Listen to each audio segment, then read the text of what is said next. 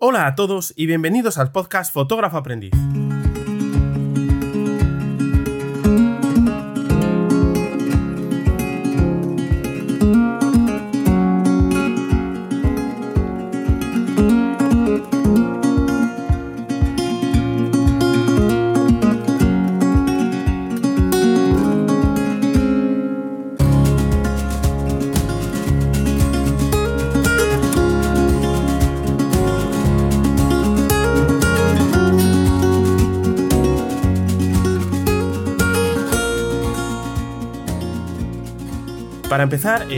Siempre, bueno, quiero daros la bienvenida.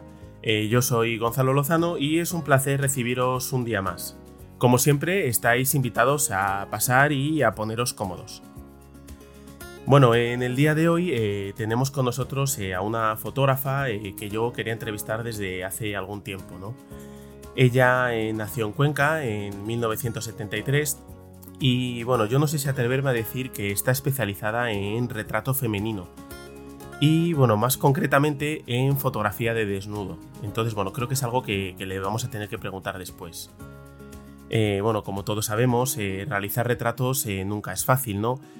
Y, pero bueno, si la persona que está detrás de la cámara consigue conectar con, con, la persona que está siendo retratada, se pueden conseguir resultados que son, son espectaculares. Que bueno, que yo creo que van más allá de lo que es retratar a la persona o, o la simple piel, ¿no? Y nos adentran a, otro lugar. Y bueno, yo creo que, nuestra invitada pues consigue eso y, más en sus fotografías, ¿no? Entonces, bueno, eh, no quiero extenderme mucho en la introducción, entonces eh, directamente me gustaría dar la bienvenida a este podcast a eh, Charo Guijarro. Hola Charo, ¿cómo estás? Hola, muy buenas, pues muy bien, encantada de estar aquí con, en tu podcast. Bueno, pues oye, mira, eh, yo en primer lugar te quiero dar las gracias eh, por, ser parte de este proyecto y estar conmigo aquí hoy, ¿no? Gracias a, gracias a ti por invitarme. bueno, mira, eh, yo hace un tiempo que yo te sigo y, veo tus fotografías. yo creo que fue a raíz de, un podcast que escuché en Calle Oscura de J. Barros, que te hizo una, entrevista que, que, yo disfruté mucho. Y bueno, yo tengo que confesar que nada más escuchar la entrevista, en cuanto terminé tuve que meterme y ver tu galería, ¿no? Porque, porque fue, un placer escucharos hablar. Entonces, eh, yo cuando entré allí, pues me encontré con unas imágenes que, que a mí me invitan a, pararme y a observarlas detenidamente, ¿no? Que es una cosa que no, que no me pasa habitualmente, porque además con el, con el, ruido que tenemos hoy con las redes sociales y con todo este rollo, estamos muy acostumbrados a, a pasar así por el feed de, de, bueno, en mi caso yo normalmente utilizo Instagram, entonces vas pasando y la que te gusta le das doble clic y sigues y no te paras a verlas. Y bueno, yo cuando empecé a ver tu galería dije, chico, yo esto lo tengo que ver además en pantalla grande. A mí la pantalla de móvil para, para, para las fotos de Charo no me vale. Y, bueno, la verdad es que, quedé bastante, bastante impactado, ¿no? Mira, yo normalmente eh, para comenzar así un poco las entrevistas eh, suelo lanzar siempre las mismas eh, tres preguntas, ¿no? Entonces, eh, la primera, que, igual es la más complicada, eh, si te tuvieras que presentar en tercera persona, ¿quién es Charo Guijarro? Buf, es que, ¿ves qué preguntas? Empezamos fuerte ya por la mañana. Es la, es la más difícil, luego las otras sí, son más a mí me resulta súper difícil cuando alguien me pregunta, me hace ese tipo de preguntas, porque no me he parado nunca a pensar que, ¿sabes? Quién soy eh, en cuanto a fotografía se refiere, ¿no? Yo lo único que, sé es que hago, hago algo con lo que disfruto mucho y que de una manera lo he llevado a mi, a mi modo de vida, ¿no? Porque no siempre me he dedicado a la fotografía, pero eh, bueno, es algo que, me, que viene conmigo desde que era muy niña, ¿no? Y, y, la verdad es que es un mundo donde me siento, no sé quién soy, pero sí me siento muy yo haciendo fotografía. O sea, es como no sé a quién escuché una vez decir que, cuando subía a un escenario, ¿no? hablando, no sé si era un cantante o, bueno, era un artista, que decía, cuando subo al escenario es cuando realmente soy yo, ¿no? Pues a mí me pasa eso cuando hago fotografía, que cuando yo eh, estoy haciendo fotos o, o, estoy haciendo un trabajo o algún proyecto o una sesión es cuando realmente sé que soy yo, ¿no? Entonces no sé si eso te describe o te define quién soy, pero... Sí, yo, yo creo que te define perfectamente, ¿no? Eh, no sé, a mi, parecer, oye, yo qué sé, luego ya cada uno que lo escuche, que, que lo interprete como quiera, pero... Lo que quiera, ¿no? eso es, a mí me lo, me lo, define bastante bien. Entonces, bueno, esa era la pregunta, digamos, más complicada, ¿no? La segunda que yo suelo hacer siempre es eh, ¿cuándo llega la fotografía a ti? A ver, eh, yo llevo, como te decía, haciendo fotos desde que era muy niña. Eh, esto yo creo que nos ha pasado a, a, muchísima gente que se nos ha despertado como el interés por la fotografía.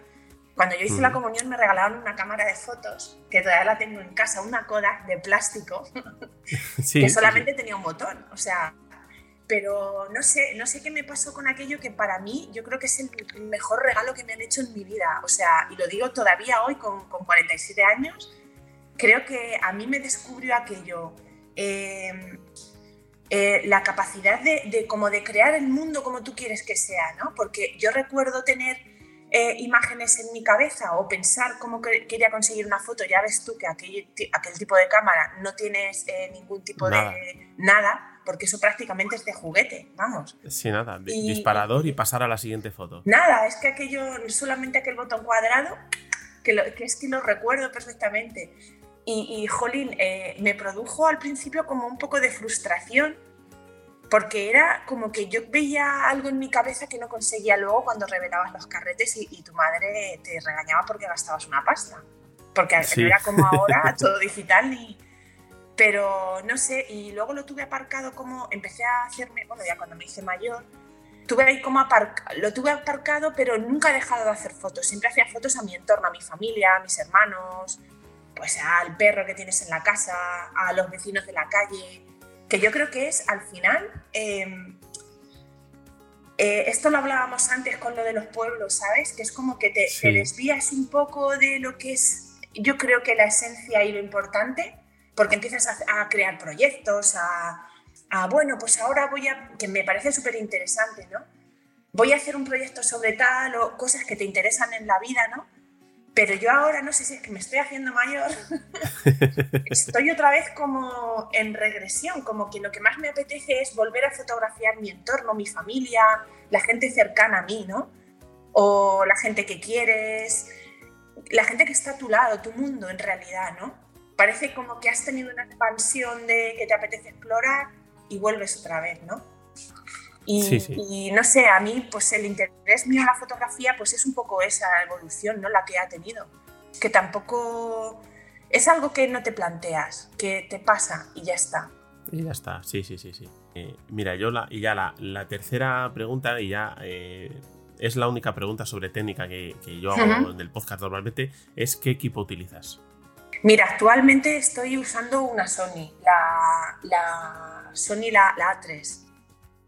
Eh, pero eh, anteriormente tenía una Canon y bueno, y no, no soy yo especialmente... No, hay gente que, me, que es como que les mola mucho lo de chinchar de, ah, yo eso de Nikon, ah, que es mejor que tal. Me da absolutamente igual, o sea, me da igual. Yo he, he caído aquí como podía haber caído en, en otro sitio. Sí, yo en, creo que en es, otro sitio, no, no. Claro, no, no tengo especial predilección ni interés. Claro. Para mí no, no hay una cámara buena ni una cámara mala, sino hay una no. cámara que se adapta a tus necesidades. Sí, porque eh, mira, eh, con relación a esto, eh, yo bueno, tengo proyectos que he puesto en varios sitios de España y tal, uh -huh. que ahora que ya es, es, a todo pasado y que ya están puestos, que se nos han publicado catálogos y que, jolín, algunos han salido hasta en el país, en el ABC, sí. ahora estoy como súper orgullosa de contar ciertas, eh, ciertos detalles que en su momento parece que no puedes contar porque es como, ay, eh, cuando yo hice, por ejemplo, Génesis, yo no tenía una cámara, eh, no tenía una cámara ni profesional. O sea, yo disparé eh, eh, determinadas fotografías que luego fueron portada de, de bueno, portada de, de, la sección de, de cultura en sí. ese momento. Jolines, han estado expuestas en sitios súper geniales en Granada, en Barcelona, en Madrid.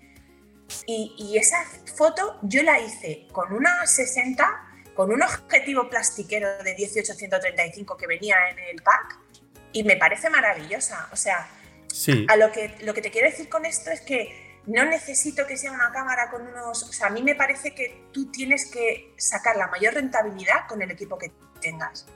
Ya Eso está. Es. No hace falta. Hay gente que me dice, oye, quiero aprender fotografía contigo, pero es que tengo una, me dijo alguien, tengo una 500 Canon. Eso no vale. Digo, ¿cómo que no vale? O sea, No, Ojalá tiene, tiene modo manual, es suficiente. Claro. Sí, sí, sí. Claro, es suficiente. A ver, la gente que comienza, eh, hablo por mi experiencia, porque yo llevo poco tiempo haciendo fotos, ¿no? Perdona, la gente que comienza eh, normalmente eh, le ocurre eso, ¿no? Siempre está mirando a ver qué cámara me tengo que comprar y es que la cámara que tengo no llega y es que...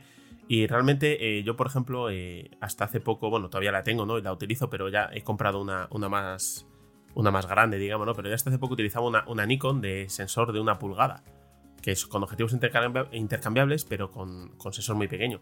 Y yo cuando empecé con ella, que a mí me la regalaron, eh, yo decía, con eso, con esta cámara no se puede, con esta cámara sí, con la cámara se puede, la cámara tiene modos semi-manuales, modos manuales, y me encontré hablando en el foro de Nikon con, una persona que me dijo, oye, tienes que ver a este señor, un señor eh, que es británico, que, que trabaja, hace trabajo exclusivo con cámaras de sensor de una pulgada. Fíjate, solo y exclusivamente. Hace mucho vídeo, pero hace mucha fotografía. Y, es alucinante el trabajo que consigue con esas cámaras. Y son sensores de una pulgada, que no tiene nada que ver. Eh, o sea, igual estás limitado en, algunos aspectos, porque la cámara, pues, tiene sus limitaciones, ¿no? en, isos altos o en cosas así, pero realmente eh, es una cámara. Lo importante, claro, al final lo importante yo creo que es controlar la luz. Sí, es que no hay más. Es eh, controlar la luz y en función de la luz dispones todo lo demás. A mí me parece así de sencillo. Yo cuando la gente me, pregunta y tal y cual y no sé qué, mira, yo lo único que les digo, o sea, yo uso mogollón el 50 porque me parece un... De todo lo que he probado, eh, y, eh, me parece el que más se adapta a lo que yo hago, en realidad.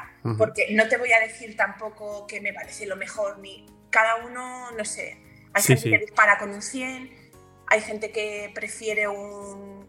Depende para lo que hagas. Eh, yo, por ejemplo, eh, para el trabajo que yo hago, que hago retrato, que normalmente, eh, normalmente en interior, en espacios no muy amplios, para 1050, 35, claro. son suficientes. Es maravilloso, sí, sí. Si es que no tengo...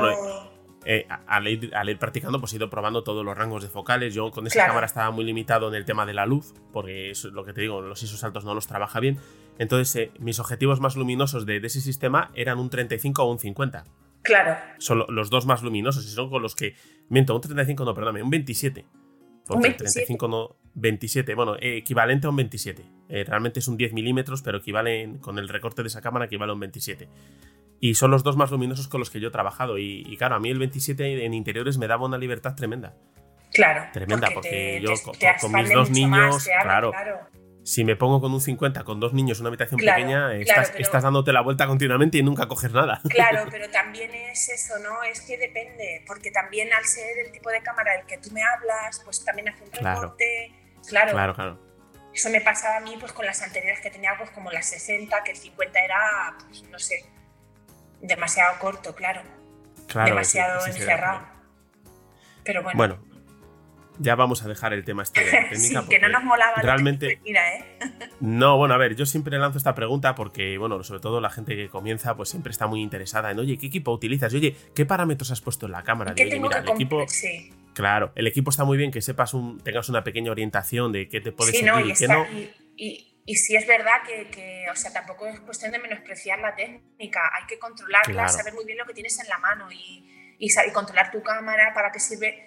Pero, pero una vez eso, esto es como conducir, una vez sabes conducir, lo más importante ya no es eso, ya es otro tipo de habilidades, claro. Claro, sí, al final yo lo comparo siempre mucho con, con eh, precisamente con el conducir, ¿no? Porque al final todos los coches tienen tres pedales, una palanca y un volante. Claro, es que es así. Eh, luego uno tendrá 80 caballos y otro tendrá 150, sí, pero el coche al final tiene cuatro ruedas y un volante. Todo el mundo sabe conducirlo. Una vez que aprendes a conducir uno, los conduces todos. Lo llevarás mejor o lo llevarás peor, pero sabes conducirlo. Entonces yo creo que va la cosa... siempre, y no siempre el control y el dominio de la técnica te lleva a hacer buenas fotografías. Claro. Eso es así también, ¿eh? Ah, sí, sí, sí, sí. Completamente de acuerdo, sí, sí, sí. sí. Vale, eh, bueno, yo sé que tú eres fotógrafa profesional y que, te ganas la vida con la fotografía, ¿no? Eh, ¿Tú normalmente trabajas con luz natural o, prefieres trabajar en estudio o qué? Mira, yo... ¿Cómo eh, trabajas? Yo normalmente, bueno, casi al 100%, bueno, por no decirte al 100%, porque también he hecho trabajos en los que necesito luz, o sea, artificial, ¿no? Focos y tal pero son los menos. Si yo puedo utilizar eh, la luz natural, la utilizo en todos, o sea, en, todo el trabajo que puedo. sea, y, y, es verdad que hay determinados trabajos que, pues, bueno, pues por condiciones del trabajo, si es producto o si es hay ese tipo de trabajos, porque en realidad aunque yo publique en mis redes eh, la fotografía que, es, eh, que hago normalmente, que es lo que más me gusta, la verdad, y que es el, el 90% de mi trabajo, que es pues el retrato, mm, ya no me refiero a femenino porque es que hago en general de todo, ¿no? Pero aparte de eso, bueno, pues el, bueno, sí, se podría decir que la mayor parte de mi trabajo uso luz natural. Todos mis, por ejemplo, en las sesiones, en los proyectos que yo he tenido, o sea, son todo luz natural. Me parece maravillosa mientras sea una buena luz y que sepa sacar el rendimiento de esa luz. Sí, a ver, yo siempre, ya desde, hace algún tiempo, ¿no? Eh, yo ya tengo claro que tampoco existe una luz buena y una luz mala. Realmente existe la luz que te sirve y la que no. Claro. más que una luz buena, porque realmente, ¿qué es una luz mala? Una luz muy dura, es que depende para qué. Claro, no, pero es que con una luz dura también puedes hacer un juego de contraste, ¿sabes? Claro. O sea, que puedes, a un amanecer muy, muy pronto, puedes tener una, una fotografía que a mí me encanta la luz del amanecer porque no es tan limpia, no, no, me refiero no es tan limpia en el sentido de que no es la luz de, central del día, ¿no? que no ilumina tanto, pero sí te deja una dispersión. Eso es, no, no tiene esa nitidez que igual tienes a, a, plena y a mí me parece muy bonita, ¿eh? O sea, que depende, por eso. Claro, depende para lo que quieras usar y que, y que quieras hacer. Es que todo, claro, depende. Sí, además yo tengo, tengo la impresión de que un fotógrafo que consigue dominar la luz natural lo tiene ya todo hecho. Porque si sabes eh, controlar, eh, dirigirte con la luz natural, sabes dirigirte con luz artificial. Eh, para mí, a ver, yo no tengo problema en, usar la luz artificial. pero sí es verdad que en algún caso en el que... es como yo te digo, no es que depende para lo que sea. Yo, por ejemplo, para mis sesiones evito al 100% tener que utilizar luz artificial porque creo que le roba em, la esencia de, no sé, le roba un montón de información a la fotografía que, em, no sé, le, para mí le da un, la luz natural le da un, no sé cómo describirte ahora mismo, le da como una, pues un, es que no me sale la palabra. Posiciona como, como, una sensación de lugar, como que te, ayuda un poco a ubicarte, le añade, le añade detalles de, pues de, de, dónde te encuentras, los reflejos, si la luz es, reflejada, si la luz es directa. Pero tú cuando haces una foto con luz natu o sea, con luz artificial, es que yo creo que le borras todo, toda mucha información como íntima y personal. Sí, sí, sí. Digamos que como que tira más a artificial. Que al final eh, sí, bueno, es, más artificial, aunque también te digo que hay gente que, que, jolín, que tiene un dominio de la luz eh, artificial sí, que es maravillosa también, ¿eh? Es, es, así, yo he visto fotografías de fotógrafos que, que después te lo explican cómo, cómo, dónde está tomada la foto y dices, no puede ser. Claro. No puede ser si parece que estás en, un exterior iluminado y realmente estás utilizando un estudio. Claro, claro, estás usando un estudio. Y lo que pasa es que también, ¿sabes cuál es mi problema en ese sentido? Que yo para eso, es que yo cuando veo una foto me puede la prisa y, me empiezo a poner así como emocionada, nerviosa, tal, me acelero, es que me, me sube la adrenalina, la adrenalina se me dispara. Y entonces estoy yo como para pensar en cambiar la luz, o sea, es como me pongo súper acelerada. Y entonces es como, mira, no, no, no me llega la paciencia para eso. No puedo, no puedo. Me puede, o sea, es como que me lanzo. y ahí artificial que valga. no, no, ahí es, es lo que hay y, si la foto te está llamando, eh, no lo puedes postergar tampoco porque la foto la pierdes. Es que se me va. Es que, eh, por ejemplo, ayer una chica le estuvo haciendo fotos aquí en mi estudio y no sé qué pasó, que había algo por medio, me detuve a quitarlo y a la vuelta era como, ¿ves? Ya se me ha ido la foto. Es como... Se fue, sí, sí, sí. Y eso es una tontería porque a lo mejor luego ves la foto final y dices, bueno, no era para tanto, que eso nos pasa a todos, ¿no? Sí. O, y, luego, no sé, pero me, me, soy muy, muy visceral en la fotografía, como muy me tiro ahí al barro y tiene que ser en el momento y lo que me surge. Claro, mira, salvando las distancias o que cuentas me ha pasado a mí el año pasado en el confinamiento, ¿no? Eh, claro, yo eh, me dediqué a hacer fotografías a mis hijos. Claro, lo que teníamos a mano, ¿no? Claro, entonces eh, yo no soy muy de hacer retratos, no se me da nada bien, pero sí que hago mucha fotografía documental. Entonces, eh, haciendo fotos en casa, claro, eh, al principio pues era, espera, que tengo que quitar esto que está aquí, que, me estorba, que, que, no sé qué, la ropa que está aquí tirada, eh, y al final dices, joder, sí, que es que cada vez que tengo que quitar algo... Mm, me tengo que parar. Claro, se claro, tú estás, lo que te dices, estás viendo al niño jugando en un sitio con una luz espectacular y, y, yo siempre tengo la cámara a mano, la tengo ya preconfigurada para disparar en casa, entonces más o menos es tocar dos parámetros y fuera. Y porque además durante ese año... Justo lo contrario de mí, que yo soy un desastre. Ahora, por ejemplo, ya, ahora menos, pero es que durante ese año yo estaba haciendo un proyecto 365, entonces, claro, a mí me, requería tener la cámara a mano para disparar continuamente. Entonces, entre que yo cogía la cámara y ya estaba para hacer la foto y de repente veía algo, iba a quitarlo y cuando veía al niño ya se había ido. ya, pero tú de que vas a estar aquí esperando. o sea, los niños son la caña para eso, es que tienes que ser muy ágil. O sea, me río yo de la gente cuando dices, la foto de calle es lo más rápido, lo más, o sea, es donde más ágil debes ser. Un niño, vamos. ¿Por qué? Porque no te he hecho fotografía de niños, sí, sí. Mira, yo hace poco les he hecho un retrato a mi madre con sus hermanas. Sí, lo he visto en tus redes. Que tenía muchas ganas de hacer desde hace mucho tiempo porque, jolín, es lo que te contaba antes, ¿no? Que me, estoy otra vez como volviendo al inicio. Yo creo que es una manera de cerrar círculo no sé, creo que es hasta aquí he llegado y ahora ya cierro círculo, no sé. Y, y, jolín, tenía muchas ganas y lo conseguí hace muy poco, este verano, ahí en agosto, un día que me resultó complicadísimo porque yo, o sea, en mi cabeza es, son cinco hermanas que todavía están vivas con la edad que tienen. Que cada una tiene su cosa, ¿no? Ya. Sí, bueno, tendrá sus achaques y sus cosas. Claro, que tienen ya, que ya la gente suena así, pero empieza a palmar con 70 y, ya alguna tiene sí, 80, uno está muy mal. Suena, de aquella manera, pero es así, es la Pues bueno, les hice unos retratos. Yo quería un retrato nada más. Al final me conseguí dos que me molan muchísimo, que ellas mismas fueron las que me dijeron, ¿y ahora nos desnudamos? Y yo pensé, bueno, no sé. Digo, yo no iba a entrar en esto, pero bueno, ya que estáis, pues venga. claro, sí, me sí. pareció es que... porque es como la liberación de la gente mayor, de quitarse tabúes y historias y mierdas de encima, ¿no? Claro, no, no, es que precisamente sobre esa fotografía te quería preguntar precisamente lo que tú me estás comentando, ¿no? ¿Cómo se consigue que cinco personas de esa edad, con, esos tabúes y esa, pues, esos prejuicios que tienen por educación realmente, sí, claro. por educación, porque mira eh, que ¿cómo consigues que 80, claro. Claro, ¿cómo consigues que posen desnudas? Mira, no lo sé, pero eh, es una cosa eh, que es de lo que más orgullosa me siento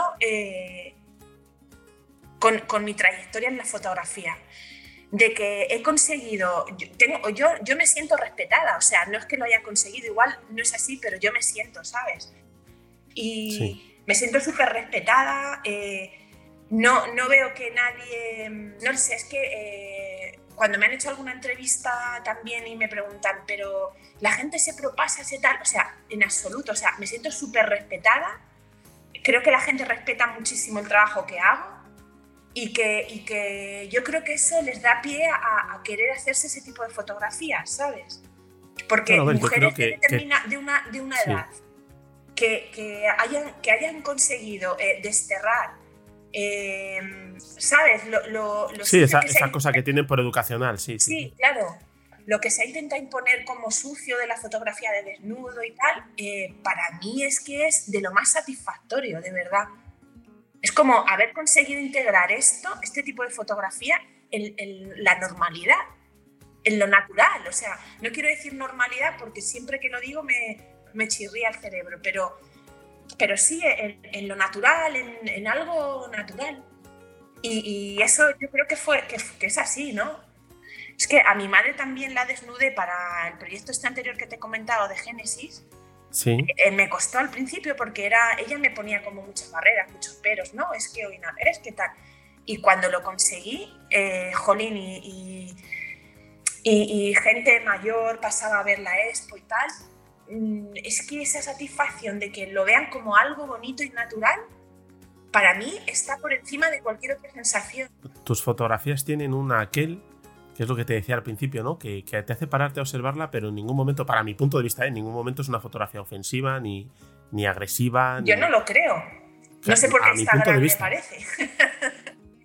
Bueno, es que lo del tema de Instagram lo vamos a tocar después un poquito, que, que, hay que tocarlo, ¿no? Pero, Pero es que lo de tema Instagram es un mundo aparte. Es un mundo aparte. Creo que lo definías tú muy bien en el. Bueno, luego lo hablaremos, pero yo creo que lo definías muy bien en el, en el podcast que, que hiciste con, con J. ¿no? Que, que, decíamos que Instagram no es una plataforma para fotógrafos. No, no, y estoy muy convencida de eso. Yo lo hablo con mucha gente y, y, directa y también, y, voy más allá, ni es para fotógrafos ni es para fotografía. Y yo sé que hay mucha gente que, que no lo entiende esto, pero estoy muy, muy, muy convencida de ello. La, es una red social donde sí es verdad que se utilizan fotos para, para, para, contar el día a día de las personas, pero, pero fotos no es fotografía. Claro, eso, eso es eh, la, idea que yo tengo también. Claro, y, fotos no es fotografía y, creo que, que, tampoco, o sea, es como decir que, que no sé, no, sé si hay alguna aplicación donde la gente escribiendo o poniendo palabras juntas se considere que escribe. Es que es exactamente lo mismo.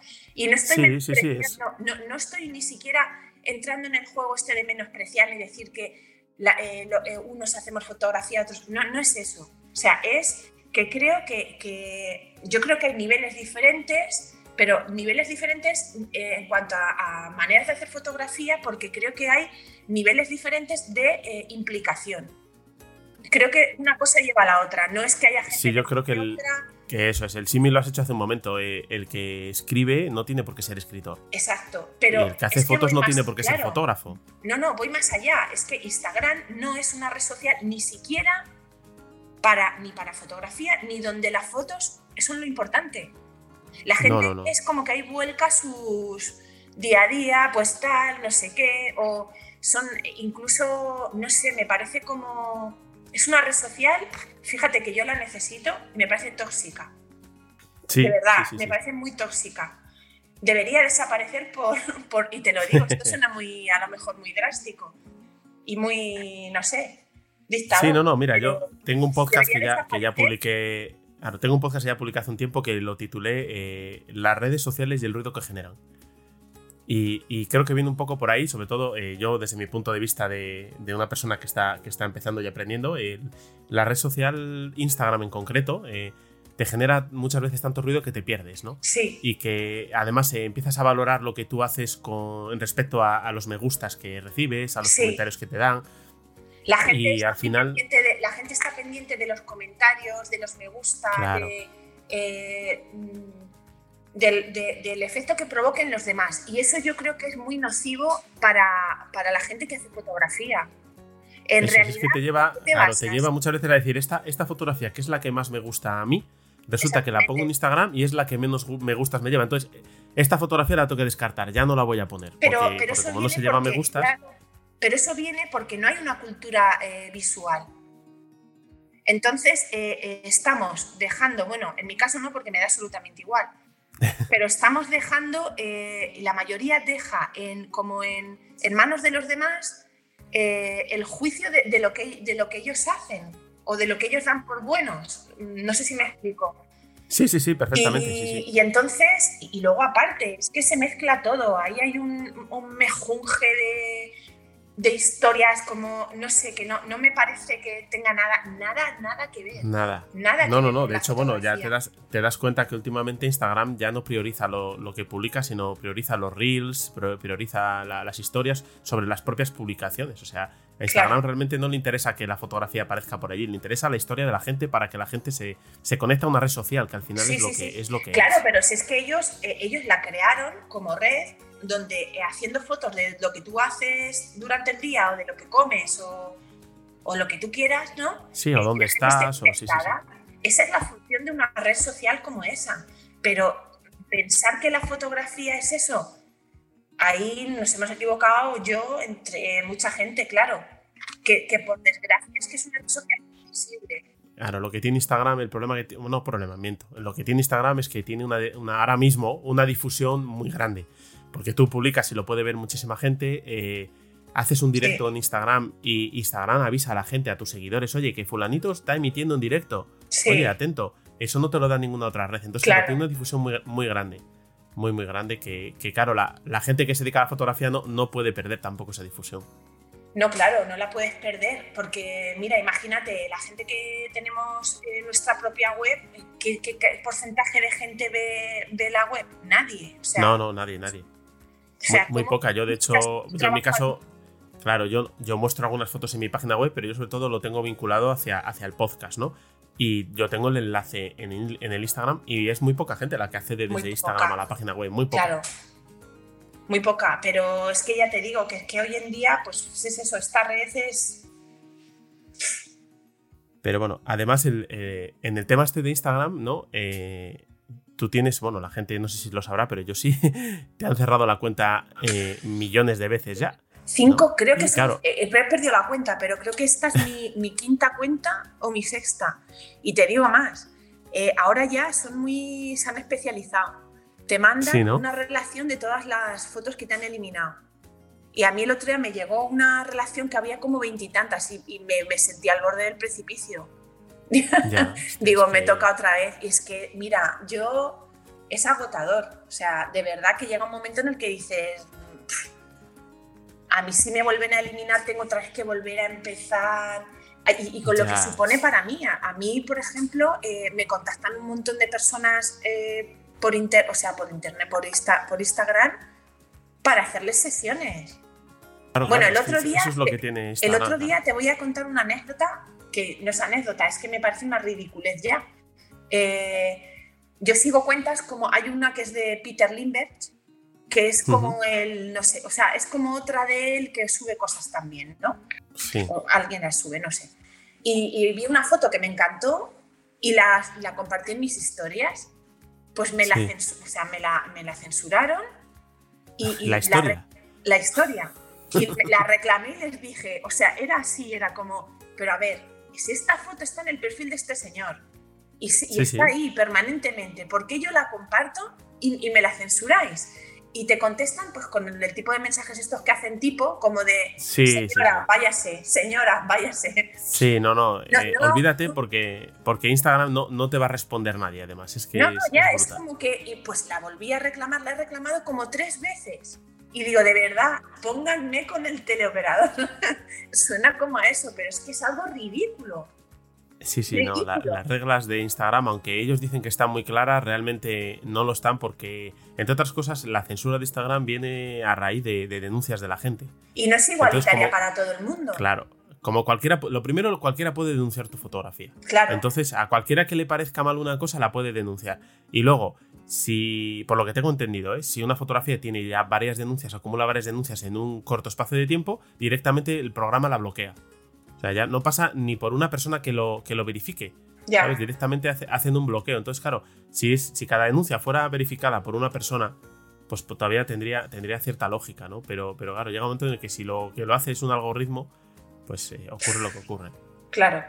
En mi caso, eh, la gente siempre me dice, no te encuentro, no estás en Instagram. Digo, no, ¿cómo vas a encontrar? si me tienen en la lista de Sidler. Claro, mira, a mí me pasó, ya lo viste cuando hemos contactado por. Sí, claro. por email y, yo esta vez te he contactado por Instagram y yo lanzando una búsqueda por Charo Guijarro. No, no aparece. Eh, no aparece tu cuenta principal, me aparecía la otra cuenta por la que te escribí. La de que tengo más familiar y tal. Claro, y, bueno, ya me contestaste a través de ahí, pero la primera, que luego me la enviaste tú, a mí no me aparece. Claro, es que eh, el otro día estuve comiendo con unos amigos y me decían lo mismo, me decían, oye, ya es que no. Y digo, ¿cómo que no? Estar en Instagram. Claro, de hecho, la que, tienes, la que tienes vinculada desde tu página web, esa cuenta ya no existe, por ejemplo. En el enlace que tienes en tu página web de Instagram, eh, esa cuenta no existe. Ah, eh, no sé si es la que llevaba un punto, me parece. Ah, vale, vale, vale. Pues eso tengo que, la tengo que cambiar. Sí, porque, claro, porque ya no se te pone. Claro. sí, sí, sí. Es que, claro, ya punto, guion bajo. Eh, es, eh, bueno, es Instagram, es lo que ¿eh? hablamos. Es, una, es una red social que realmente no es un escaparate para fotógrafos. No. El problema es que hay mucha gente que, busca los trabajos allí, sobre todo trabajos profesionales, trabajos de bodas, trabajos de comuniones. La gente busca mucho por ahí. Es, así, es la, sí, porque lo cierto es que podría. Mira, yo estoy. Yo estaría a favor de que. Bueno, estoy a favor de que se, haga un. Instagram mismo, ¿no? Que haga hmm. una especie de de apartado, si es de pago, me parece genial también, ¿eh? que paguemos una, una plataforma donde podamos mostrar nuestro trabajo, donde la gente que quiera encontrar a alguien para una sesión, para un cierto tipo de trabajo, llegue y esté ahí, ¿no? Pero, sí, digamos una, una cuenta de, pago para profesionales y ya está. Sí, y con unas normas distintas, o sea, totalmente diferentes. O sea, mira, eh, es que no, yo no, no, hablo de like, ni de comentarios, ni de... Es que lo que necesitamos nosotros es otra cosa. Sí, no, o sea, al final lo que yo creo que es... ¿eh? Es difusión, al final, que es lo que, los fotógrafos van buscando, yo creo, ¿eh? en Instagram. Claro. Bueno, eh, mira, yo verás, la gente que... Vamos a dejar ya el tema este de Instagram, que ya, ya nos, daría para un podcast completo. Nos estamos encendiendo. no, no. Yo lo iba a dejar para el final, pero bueno, ya lo hemos comentado ahora y así ya no lo quitamos de en medio y ya está. Mira, eh, la gente que escucha el podcast, ¿no? Ya me, ya me lo ha escuchado decir alguna vez, ¿no? Pero bueno, yo soy un fotógrafo aficionado que, de fotografía no sé, no sé apenas nada o casi nada, ¿no? Eh, bueno, ya hace mucho tiempo me pasa un poco como a ti, ¿no? Me, de niño me regalaron una cámara y hace mucho tiempo que hago fotos. Pero realmente fotografía, lo que diríamos, eh, hago fotografía yo llevo muy poco tiempo, llevo un par de años quizás, no, no más. Eh, y bueno, pues dentro de, esta ignorancia, digamos, que yo tengo, ¿no? Eh, me viene un desconocimiento grande hacia los fotógrafos que tenemos en España o, fuera de España o incluso fotógrafos que ya no están, ¿no? Yo tengo ese desconocimiento y de ahí vino que yo empezara a grabar estos, estos audios a mí me sirve, hago la entrevista, nos conocemos un rato y voy conociendo gente, tú me mencionas a gente muchas veces, o el entrevistado me, me menciona a uno que yo lo voy buscando y a través de ese yo encuentro a otro. Y bueno, a mí me está ayudando mucho y bueno, también espero que, ayude a más gente que escuche los audios, ¿no? ya me dejo de irme así por las ramas, era por ponerte un poco así en antecedentes, ¿no? Eh, en este estudio que yo voy haciendo poco a poco de la fotografía, pues he ido encontrándome las diferentes ramas o especialidades, digamos, que tiene la fotografía y he encontrado pues el tema de, del, retrato, que, es una cosa que a mí me parece, me parece un poquito complicado, o para, mí personalmente es de lo más complicado. Entonces, eh, el por qué, por qué tú te has dedicado, te has especializado en retrato y, más concretamente ¿no? En, el retrato de desnudo. Mira, a mí el retrato es, o sea, yo el, desnudo eh, lo concibo como un retrato, exactamente igual. No veo... Em, lo que pasa es que sí es cierto que, no sé por qué, no sabría decirte por qué, me atrae mucho cómo incide la luz en la piel, me parece súper bonito y me parece como eh, un desnudo, em, me, parece como, como la esencia ¿no? de, la persona, como lo más natural, como lo más eh, sin, tapar nada, sin, desprendiéndonos ¿no? de, incluso de metafóricamente de, la ropa, te desprendes de prejuicios, de todo lo que te adorna en realidad. Sí, sí, y de las barreras que te protegen también. Sí, sí, eh, que también es cierto, eh, que el otro día me lo comentaba, estábamos comiendo en casa de una amiga de Bea, que ella también es fotógrafa, y, Julio, un amigo suyo, me decía, eh, pero tus fotos se definen como eróticas. Y yo me quedo así como pensando, digo, no lo sé, eh, no lo sé, o sea, hago lo que me sale, lo que cada persona me, me, parece que tiene, ¿no? Porque eh, tú te pones frente a una persona a hacer un retrato y hay personas a las que me apetece fotografiarlas tal como están, ¿no? Pero hay gente que me apetece pues desprenderle de cosas o... No lo sé, que tiene su punto erótico, sí, lo puede tener, claro que sí, pero siempre he defendido. Claro. siempre. Dependerá un poco, porque en la fotografía está el fotógrafo, el fotografiado y la persona que ve la foto. Y eso dependerá también un poco de la percepción de la persona que está viendo la foto. Sí, también, pero, pero yo lo que, lo que te quiero contar con esto es que eh, no excluyo que tengan un aspecto erótico ciertas fotografías.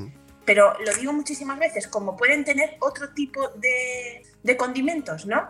Porque creo que en una persona eh, hay. Eh, 100.000 aspectos de ella, ¿no? Que, no solamente son eso. Que sí, tiene, que puede tener eh, la connotación erótica, pero puede tener otras 100 connotaciones más.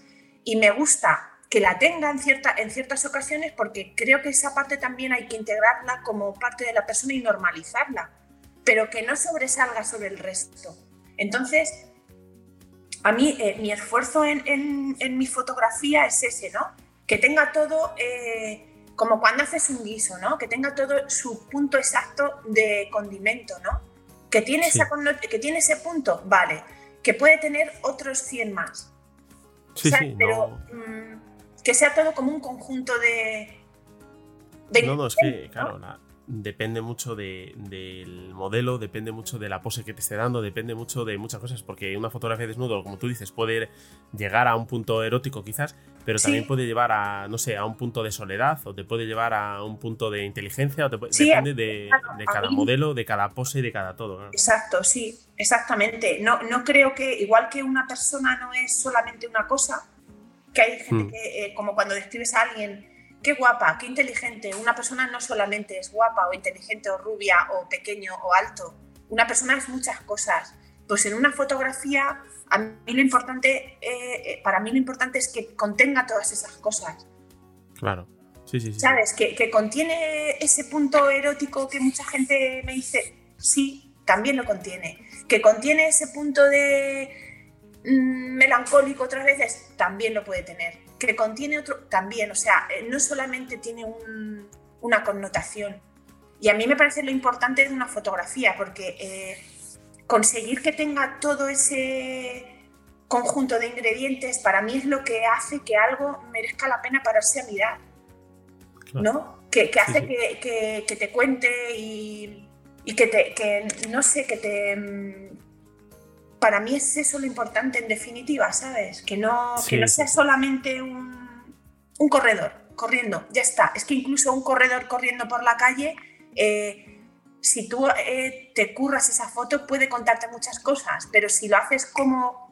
Sí, sin no, disparas y ya está, sí, sí. Eh, es una simple foto y ya está, claro. Yo creo que ahí radica la diferencia de la fotografía, la intencionalidad que tú tienes, claro es que igual eso es lo que diferencia el hacer fotos del hacer fotografía. Exactamente. Que, son dos cosas diferentes, porque esa foto de un corredor la puede hacer cualquiera con su teléfono, coge, levanta placa, hace una foto y esa foto seguramente no va a contar nada. Claro, pero si tú previamente. Que, te describe eso. Claro, tienes un lugar, te describe un momento, pero no te describe nada más. Claro, es así. Sí, sí, sí, sí.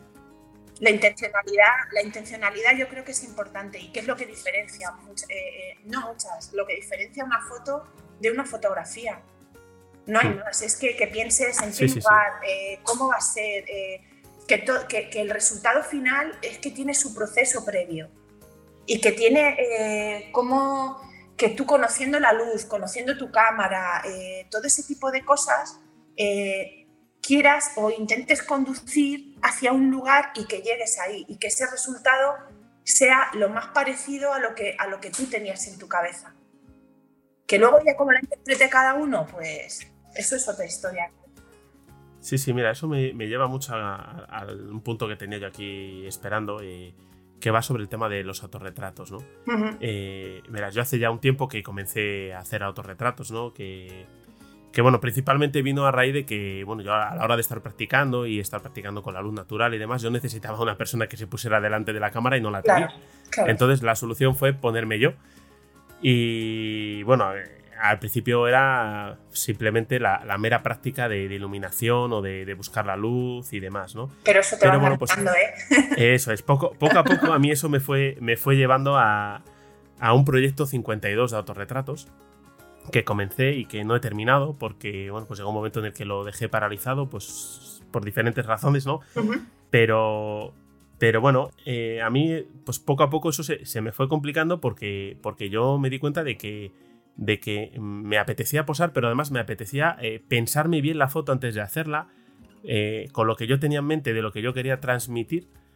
cómo realizar esa fotografía, aparte de la parte técnica de la iluminación o lo que sea, sino cómo transmitir eso en una fotografía que es una cosa que a mí me parecía muy complicado. y es difícil, ¿eh? Es, difícil. Eh, de hecho, bueno, yo algunas fotos las compartí en redes sociales, algunas no las he compartido ni creo que las comparta porque mm, para mí transmiten cosas que no, que no quiero que los demás vean, ¿no? Que queremos esconder y que no, que no, no quiero que, los demás. Es que, perdona que te interrumpa, pero sí, es que sí, por favor. se me olvida. Mira, eh, eso es que eso que acabas de decir es algo que, que a mí me, ha pasado durante muchos años. Eh, yo llevo haciéndome autorretratos muchísimos años, o sea, no sé cuántos, no te podría decir, 10 a lo mejor, por poner un ejemplo, ¿no? Sí. Y, Y mucha gente eh, eh, te hace esa pregunta, ¿no te da vergüenza enseñar? No, lo que me da vergüenza es, o sea, no me da vergüenza que vean un autorretrato mío. Eh, no me da vergüenza que alguien vea que tengo un cuerpo y estoy desnuda. O sea, me da exactamente igual. Lo que me da vergüenza o pudor o miedo es que alguien llegue a, Eso sí que me da mucho pudor, lo que acabas de decir tú, ¿no? Sí, lo de que a, ver qué hay detrás. Saber, o, de, o sea, a, ver por dentro de esa foto cómo yo me siento en esa foto. Para mí es lo pudoroso, lo, lo, lo chungo. O sea, exponerme y decir, eh, porque yo puedo ver una foto y decir, joder, o sea, qué mal me sentía o qué bien me sentía o no lo sé. Pero lo que contiene en esa foto, lo que se ve en ese retrato, solo tú sabes lo que hay ahí. Eso, sí. Y, la gente está viendo el exterior, ¿no? Pero, eh, mm, o sea, lo que te quiero decir con eso es que a mí el aspecto físico, eh, que te vean desnuda, que te vean el culo, me da igual. Es que me da igual. Lo que mm, sí me da pudor es que alguien eh, me vea por dentro en esa fotografía. Y para mí ese era mi miedo, la exposición. Por eso yo, yo hay muchos autorretratos que no que, he compartido porque a mí eh, no hmm. me transmiten, pero los que a mí realmente yo cuando lo veo me está transmitiendo lo que te dice, la sensación de cuando yo lo estaba haciendo. O, Ahí te entiendo realmente claro, conseguí transmitir en la fotografía lo que yo, lo que yo estaba sintiendo en ese momento. Eh, yo ese retrato no me atrevo a subirlo a redes, ni de coña. Es como una exposición demasiado grande, ¿no? Como decir, ostras, claro, eso es. Quizá, quizás el que ve la foto, lo que tú dices, no va a ver nada, o igual va a ver una foto que está muy movida, muy borrosa. Pero, pero el miedo ese de que eh, alguien pueda llegar a ver eh, lo que tú realmente estabas transmitiendo ahí, eh, a mí personalmente no me deja publicar esa fotografía. ¿no? Ya, es que te entiendo perfectamente. Yo aún así eso lo, lo llego a publicar y es como que lo publicas como con miedo y te planteas, pero ¿por qué hago yo esto si no, no tengo necesidad? No tengo necesidad de hacer esto, pero como luego no sé por qué hacemos esas cosas, ¿ves? No sé. Sí, sí, sí, sí. Esto es el Instagram este que nos, eh, sí. nos Claro, yo bueno, toda, toda esta charla eh, venía un poco a preguntarte eh, el, por qué de, a qué te llevó a ti a hacer autorretratos. Mira, yo eh, lo he pensado muchas veces y, yo creo que una de las cosas que me llevó a hacer autorretratos es, en principio, una cosa muy parecida a la tuya, que yo cuando, cuando me puse así como muy en serio, que me dio ahí el boom de hacer fotografía, tampoco tenía más allá de las cuatro personas cercanas a mí, ¿no? Y, entonces era como, esperaba, y sigo esperando, ¿eh? O sea, yo cuando me autorretrato, cuando me he autorretratado, necesito estar sola, eh, que nadie contamine el, espacio donde estoy. Sí, sí, sí. Porque es como, no es pudor, ni es que me vean, ni no es nada de eso, es eh, que necesito un, un espacio donde estar que no me afecte nada, ni no sé. Sí, Porque es como que te evades y no sé. Y luego, por otro lado, también he pensado que durante toda mi vida yo he hecho fotos a todo el mundo y yo nunca me veía en las fotos. O sea, nunca estaba. Yo hacía fotos a mis padres, a mis hermanos, amigos, lo de siempre, ¿no? Y grupos de amigas donde yo soy un ente, que no estoy. Sí. Eres la que tenía la cámara. Claro, y yo siempre digo, todo el mundo, qué bien, qué tal, y tú nunca sales, me decían, digo, joder, claro, es que... Claro, claro. Y, un momento en el, que, en el que pensé, joder, mm, también es una manera de ver, de verte a ti misma, de saber cómo, de entenderte, de ver, esto suena así como muy, ¿sabes? Que no me gusta mi Sí, no, no. Pero, te, entiendo, te entiendo perfectamente. Y, ves es que por ahí, he pasado yo también. Claro, y sabes cuáles son tus límites físicos, psicológicos, a todos los niveles. Que, eh, es que, mira, yo hoy por hoy, eh, a mí me cuesta mucho ponerme delante de una cámara con otra persona que no sea yo. Es que, no sé, es que me cuesta horrores. O sea, sí, sí. el otro día estábamos comiendo en casa de estos amigos que te decía y ellos cogen la cámara, venga, tal, no sé qué. Y yo no sé si consiguieron ni una foto mía. Y si consiguieron una foto es porque estaba yo mirando para acá, porque era como, pero puedes parar, me pongo súper tensa, como un gato. No sé, es como. Ya, sí, sí, sí, sí. Porque parece que es absurdo. porque yo soy la que estoy todos los días detrás y les digo tranquila, tal, no sé qué. Pero ostras, qué chungo es ponerse delante de la cámara, ¿eh? Sí, sí, bueno, a mí me, pasó ya cuando, cuando yo empecé a hacerme los autorretratos, ya a mí me costó muchísimo. O sea, el, el mero, o sea, no es lo mismo las primeras prácticas que eran simplemente para buscar la luz, para no sé qué, en la que ni siquiera posas, pones el disparador, te colocas delante, placa, te hace la foto, está enfocada, sí, vale, a ver la iluminación. De pasar a eso, a, realmente eh, ponerte delante de la cámara, o ya no mirando a cámara, sino simplemente ponerte con una intención, a mí fue una cosa que me costó muchísimo. A mí eso no me cuesta. No me cuesta porque es un momento en el que soy yo, soy yo. Entonces eso, ser yo no me cuesta. ¿Sabes? Es como, eso no me cuesta nada. O sea, lo que me cuesta luego es eh, decidir si esa foto la enseño o no. Claro, no, no, bueno, ya te digo que yo en mi caso hay muchísimas que no, que no he enseñado ni creo que enseñe nunca. No, no, no sé si saldrán en mi Lightroom, no lo dudo. pues que salgan a algún sitio. que no, de momento yo, yo creo que no. También uno de los motivos por los que yo paralicé un poco fue porque yo empecé a darme cuenta de lo que estabas tú comentando ahora, ¿no? Que yo en la mayoría de fotos de, sobre todo de, de familia, con mis hijos y tal, yo no salgo casi nunca. Entonces ese proyecto de autorretratos empezó a derivar en autorretratos con mis hijos. Con mis hijos, claro. Y llegó un momento en el que vi que eso cruzaba uno con otro y dije, no, vamos a ver, aquí o estamos a churras o estamos a merinas. Eh, claro. Mm, si son autorretratos o autorretratos con los niños, son cosas diferentes. Entonces ahí lo paré un poco en el, en el tiempo y dije, no, stop, hasta aquí y ya mm, seguiremos más adelante y quizás lo oriente un poco hacia, hacia hacer una serie de autorretratos con mis hijos para tener ese recuerdo ahí y por otro lado seguir con el proyecto de autorretratos que yo tenía, que, que, me estaba gustando mucho, pero que, bueno, pues por, por esa y por alguna razón más eh, quedó paralizado paralizado por ahora. Pero bueno, yo, bueno, de hecho ya hice un podcast hablando de ello y animo a todo el mundo a que lo intente y lo pruebe. Porque, porque descubres muchas cosas, ¿eh? Sí, y engancha mucho, ¿eh? Sí. A que sí, engancha muchísimo. Es como que. Eh, Completamente. A mí me ha pasado, yo no, yo no sé a ti, que, como por lo que me comentas te ha pasado parecido. Eh, ostras, yo estaba en mi casa con gente eh, y deseando largarlos porque tengo ahí una cosa en la cabeza que necesito hacer un retrato. se me va a ir la luz. Completamente. A mí, a mí me ha pasado con los niños, porque yo, a mí me pasa un poco como a ti, ¿no? A la hora de hacerme ese tipo de autorretratos, yo necesito estar solo. Es un rato que a mí me transmite mucha tranquilidad. El, y, claro, eh, yo por ejemplo, cuando tengo a los niños en casa, pues eh, lo que tú dices, muchas veces estás diciendo, joder, es que si ahora no estuvieran, me ponía, montaba y hacía aquí unas fotos y tal, y no, no puedes y te, te llevan los demonios. Ya, a mí me pasa. A mí, bueno, yo con mi hijo, porque como hemos estado siempre juntos y tal, eh, no me molestaba porque además él se metía por ahí y de hecho a veces me he hecho autorretratos con la ayuda de mi hijo. Que, porque él era, necesitaba igual que me entrara un chorro de luz por alguna zona y tal, y lo tenía ahí levantando y me decía como, tal? Pero yo lo ignoraba. no sé, es como que ya lo, veía al ser tu hijo y estar siempre juntos, ¿no? Lo ves como dentro de, no sé, como tu, hijo es más, claro, es más mayor y bueno, incluso te puede llegar a ayudar, pero los míos, si los tienes en la misma sala que tú mientras haces autorretrato, no, vas a conseguir nada. Es, es, imposible porque además es que no, no, eres capaz de centrarte en lo que estás haciendo. No, claro.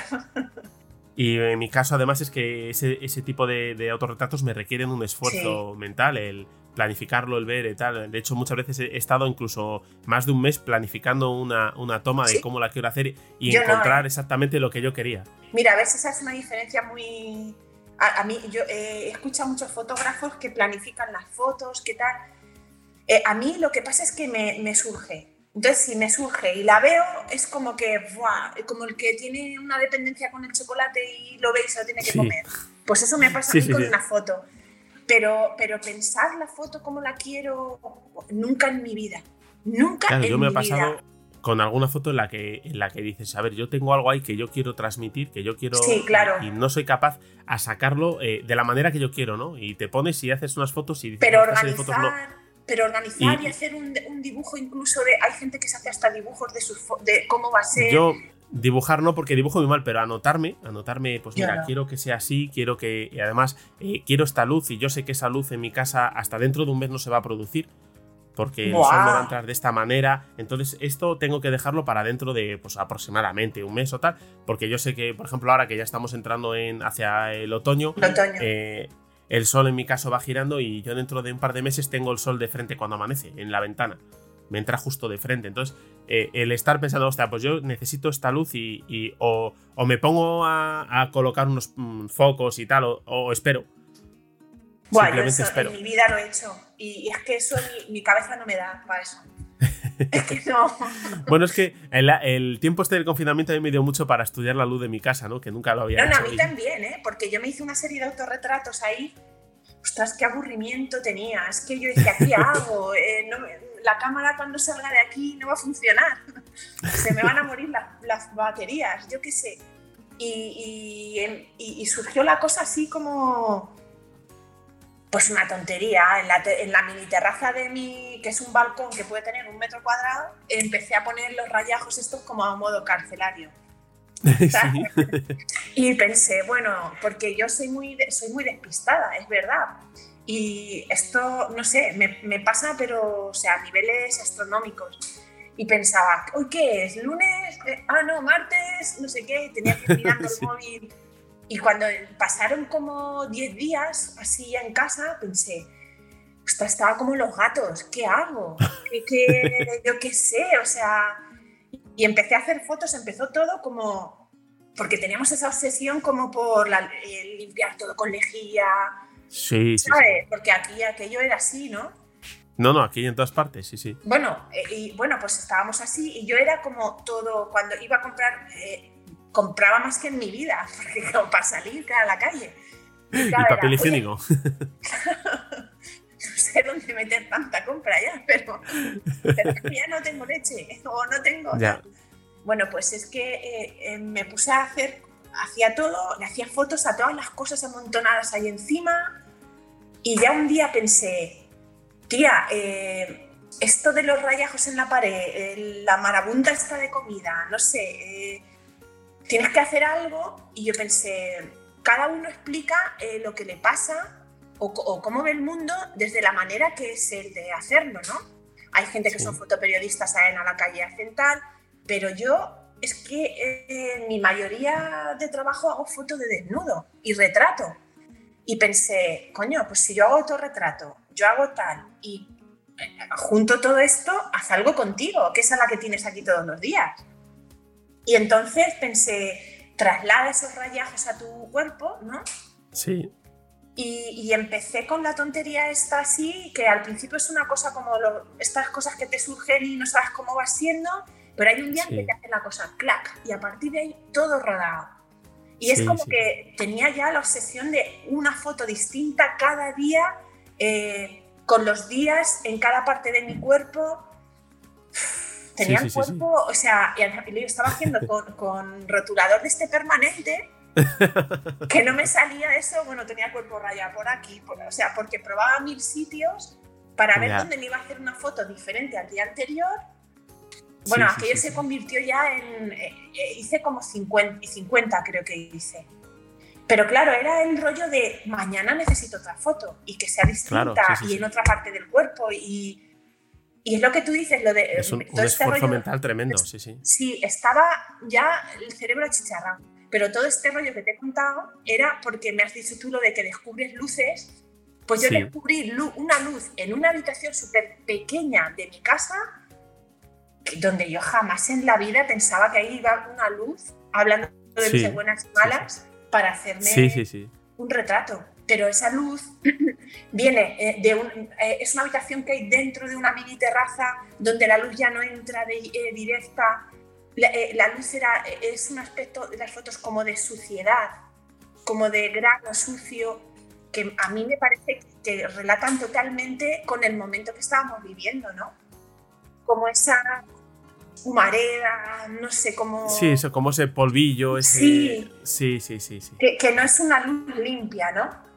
Entonces yo pienso, digo, jolín, en, blanco y negro esas fotos a mí me parece que cuentan totalmente el momento que estábamos viviendo en ese momento. Claro, eso, eso me pasó a mí. Yo lo que dices tú de que no sabías qué hacer con la cámara, eh, a mí me pasó lo contrario, porque yo ese año había comenzado un proyecto 365, eh, que es una, foto, al día, eso es durante un año, eh, al, menos una, foto que te valga, ¿no? Para mí era hacer una foto que me valga, que con un procesador rápido eh, me sirviera. Ya. Y, yo había empezado el 1 de enero. Y claro, luego nos vino ahí en marzo el tema este. Y fue como, uff, ¿y ahora cómo sigo yo con este proyecto metido en casa? Claro. ¿De, dónde voy a, ¿De dónde voy a sacar yo una foto al día eh, que no se repita, que no sea igual a la anterior, que, que en mi caso no eran autorretratos, pero bueno, aún así, y fue lo que tú dices, descubrir luces que decías, coime, en esta habitación, que yo tengo unas habitaciones que dan para un patio interior, no hubiera hecho nunca fotos porque eh, la luz no me servía en aquel momento, te das cuenta que dices, coime, no, no hay una luz eh, buena, digamos, no hay una luz fuerte, pero es que es una luz tan suave que es perfecta para hacer retrato, por ejemplo. Exacto. porque o en una habitación, claro, eso es. En un momento determinado del día, en una habitación en el mes de mayo, me entra una luz reflejada desde el suelo que pega en el suelo y rebota en la pared, que es, perfecta para hacer autorretrato ahí. Haces un autorretrato ahí maravilloso porque te dibuja una línea eh, en la piel, por ejemplo, que es mm. maravillosa. Y que yo no me había dado cuenta de ello hasta, hasta ese momento en el que, no, te, queda más remedio, ¿no? No, y porque no nos paramos tampoco. Y es que la fotografía tiene mucho de pararse. Eh, yo, por ejemplo, cuando hago talleres y veo la gente, siempre les digo lo mismo, Rafa, o sea, es que he visto gente disparar con ráfaga que digo, me va a dar un síncope, como vuelva a oír una ráfaga. Es que, eh, no, pero es que, es que es verdad, es que ¿cómo se te, cómo se te ocurre eh, eh, hacer un retrato con ráfaga? Ya. un retrato hay que, hay que pensarlo, hay que sentirlo, es que tienes que sentir a esa persona. ¿Cómo, cómo una ráfaga? claro, a ver, yo, por ejemplo, en mi caso, yo con los niños utilizo el modo ráfaga muchas veces porque bueno, pero es que el niño, porque claro, se mueve mucho y es difícil. pero un retrato, una persona adulta que tienes enfrente claro, parado. yo es cierto que, hubo un momento en el que tuve que desactivarlo porque, porque al final me pasaba más tiempo mm, buscando una foto buena entre todas las que había hecho que realmente haciendo la foto. Entonces yo hubo un momento en el que lo tuve que quitar por lo que tú dices. Dices, es que al final para hacer un retrato, para hacer una foto de un niño jugando con un puzzle no necesito una ráfaga. No por ejemplo. Yo nunca jamás, o sea, no. Y, ¿qué pasa? Que, no consigues exactamente lo que quieres. Es que se trata de, sobre todo en niños, eh, captar esa naturalidad, esa espontaneidad que tiene. Sí. sí, sí, sí, No sé. De hecho, bueno, yo, eh, yo en mi caso, también igual el retrato me cuesta más porque tampoco lo he practicado. Porque hacer un retrato a un niño de 5 años no es viable. O sea, tú dile al niño, ponte así, ponte así y sonríe y la foto que vas a sacar es un churro. Bueno, o no. Ah, Los tienes que adiestrar un poco. Claro, es, complicado. En el caso de mis hijos, además, no paran ni un milisegundo. O sea, en aquella época. Consejo, yo te digo que es más fácil de uno en uno. Sí, sí, completamente. Claro, es que o, pillarlos a en un momento que no estén súper excitados de juego, de tal, ¿sabes? Es que es así. Pero, hombre, los niños son así, son movidos. No, no, los niños son así, no, hay más. Eh, eh, es, lo que hay, son movidos, su retrato debe ser movido. Es que sí, sí, está claro. Y además, no tiene otra función que no sea captar lo que hay en el día a día. Yo hablaba mucho con, una amiga que tengo, eh, que bueno, yo mal chapurreo inglés, ¿no? Entonces hablaba con una amiga que vive en Reino Unido y tiene dos niños de la misma edad que yo. Y, bueno, su cámara era muy superior a la que yo tenía en ese momento. Y claro, yo al tener ese problema que tenía de, de, ISOs altos, yo he trabajado muchísimo en interior de casa a 1.50 y a 1.60 de segundo. Muchísimo. Y claro, los niños muchas veces salen un poco movidos y tal. Y es un efecto que a mí me ha gustado. O sea, decir, vamos a ver, si el niño, yo que sé, está pintando y sale la mano movida. No pasa eh, nada. A mí me, transmite que está pintando. Y esta chica no lo, llegaba, no lo llegaba a comprender, no, no era capaz de asimilar una foto de un niño que no fuera completamente nítida. Ya. Pero... ¿Sabes? Y, quizás un poco, pues, eh, pues no sé, yo, a mí es una cosa que, me parece muy lógica, ¿no? Que un retrato de un niño salga un poco movido, eh, no me parece nada, nada extraño. A mí no, no me parece nada extraño y me parece bonito. Sí, sí, sí. Me parece bonito porque es eso, ¿no? Capta, pues eso, la esencia, el movimiento, la vida, es que la vida es esto. Y es movido, es movido. Es que no nos empeñamos en conseguir cosas que no, que no son la realidad. Y entonces... Quizás nos ha venido un poco también por el tema de, lo digital y las cámaras de la inmediatez de la, eh, la nitidez que hoy en día tienen las cámaras, las lentes. Me parece demasiado, o sea, me parece demasiado. Yo, por ejemplo, la Sony eh, es una cámara que le veo una extra nitidez que yo, por ejemplo, con la Canon no la tenía y me parece que tenía más su encanto, ¿sabes? Sí, sí, a ver, yo la cámara, yo ahora tengo una Canon, eh, una Canon ya potente, pero por ejemplo, eh, hago muchas fotos, yo utilizo eh, lentes antiguas algunas veces, tengo un, tengo un Helios 44.2 que tiene un bokeh muy, muy curioso, así en forma de, de, círculo, y lo utilizo mucho, es una lente manual, completamente manual, entonces claro, la mitad de las fotos no salen, a foco. Claro, no, de foco. No, salen, no salen con ese foco nítido que, puedas tener. Claro, porque además es una lente... Es una lente que tiene una apertura 2, eh, me parece, de F2, y es muy blanda. En F2 es muy, muy blanda. Entonces no te va a salir una foto nítida nunca, es imposible. Y, tienen un encanto que, no, nos ¿eh? da las cosas modernas, eso es. Mira, yo, a mí este tipo de fotografía extra enfocada no me gusta nada. Es que es como. Es que yo la vida no la como, veo así. Como, como fotografía de producto, realmente. Sí, exacto. Una persona es un producto. Sí, sí, sí. Al final a mí me transmite eso. Yo cuando veo muchas veces eh, fotos así que están tan nítidas, tan enfocadas, de un retrato que al final dices, mmm, perdona, pero me parece que me estás vendiendo una taza. Sí, exacto. Mira, yo hice un viaje muy corto por Portugal y fue como de unos días y tal. Y llevaba una lente en mí, un, no sé si era un 35.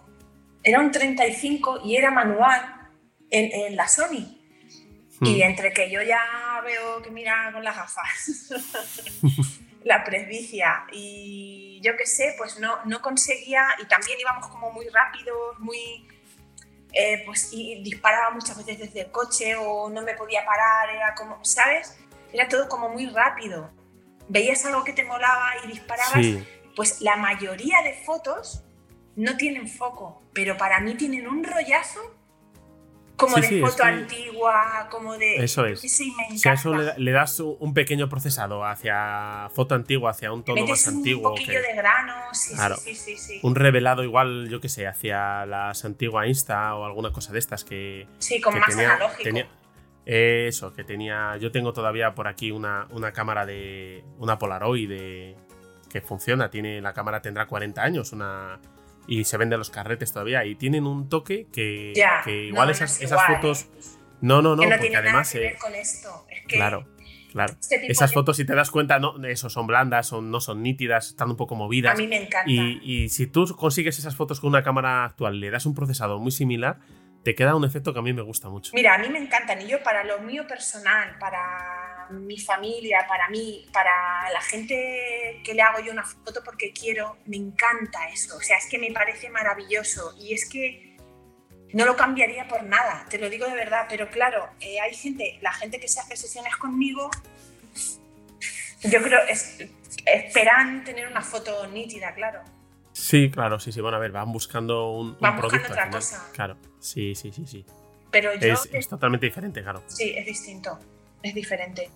Pero yo estoy encantada con lo otro y a mí lo que te digo, la, esta Sony es demasiada nitidez para, para mí. Claro. Demasiado. bueno, oye, siempre, siempre tienes tiempo de volver atrás, ¿eh? O sea, utilizar la Sony para lo profesional y otra sí, cámara no, tengo, para lo personal. tengo una Nikon que me, es que me he estado desprendiendo de cosas que hay errores que cometes en la vida Sí. me desprendí de la Hassel y cada vez que lo pienso me duele el hígado y parte del bazo. Uf. Pero bueno, y tengo ahora una Nikon que me regaló un amigo eh, que es analógica también y sí que la estoy usando. Sí. Sí. Yo mira, hasta, hasta el analógico no he llegado todavía. O sea, yo utilicé en su día carrete con cámaras domésticas, pero, pero no tiene nada que ver a utilizar una cámara pues profesional con carrete. Eh, eh, yo qué sé, eso es fotografía. Y yo no me veo diciendo esto porque es muy caro. Pero es así, joder, es que es genial. Es que te da un subidón cuando ves esas fotos, ese ruido que hace la cámara. Ese.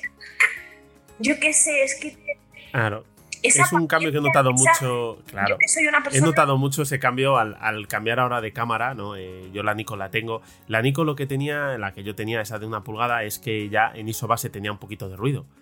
Eh, y, es un ruido que, a mí me resultaba agradable. Yo, no sé si es que ya llegué a acostumbrarme a ella, porque yo hace muchos años ya que la tengo, eh, pero a mí es un ruido que, me resultaba agradable y sobre todo cuando ya subías el ISO a 800 o a 1600, te da un grano, no, un grano, no se puede llamar grano, pero un ruido, que se asemeja cuando tú lo revelas esa foto, se, la, imprimes, se asemeja bastante a, una película antigua. Tiene, tiene un rollo ahí bastante curioso.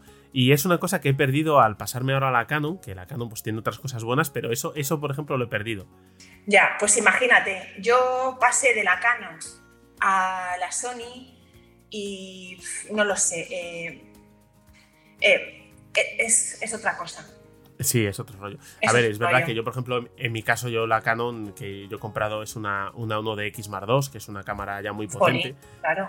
Yo la, he comprado para, sobre todo para realizar fotografía nocturna y fotografía de paisaje y fauna, que pues es una cámara que me da las prestaciones que yo necesito para eso.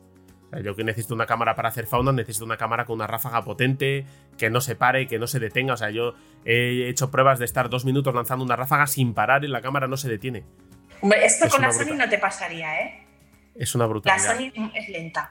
Yo, no, no, esta, esta cámara en concreto, claro, es una cámara reflex, no, no tiene nada que ver con las Sony nuevas de, sin espejo, pero, pero una cámara que tiene una ráfaga de 14 por segundo y no estás dos minutos haciendo fotos y no se detiene. O sea, es, yo es brutal. no lo he hecho nunca, dos, minutos haciendo fotos. No, yo lo hice, lo hice como prueba, tengo las fotografías además porque era, era mi, mi hija pequeña jugando y, podrías, hacer, podrías hacer un time lapse perfectamente con ellas.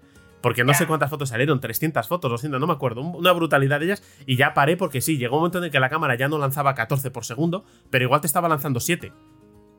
O sea, y seguía ahí, pla, pla, pla, pla, pla. Y dices, me cago en la leche, es que esto no, no para. claro, yo venía de la, la, Sony que yo, o sea, perdón, la, Nikon que yo tengo. Eh, esa Nikon lanza ráfagas de 20 frames por segundo, pero tiene un buffer muy pequeñito. En 14 o 15 fotos se te, se te fue. Yo no, sé, yo, o sea, yo sé que esto tiene ráfaga porque lo veo, sí. pero no, Claro, yo quise, quise probar la ráfaga de la Canon para saber hasta dónde le puedes apretar a la hora de estar haciendo fauna. Porque tú estás en un height haciendo pájaros y, necesitas un poco saber cómo te va a responder el equipo. Si puedes lanzar una ráfaga muy larga o es mejor que esperes, no vaya a ser que el pájaro después levante el vuelo y te pierdas la foto. Entonces yo necesitaba probarlo y a mí me pareció alucinante.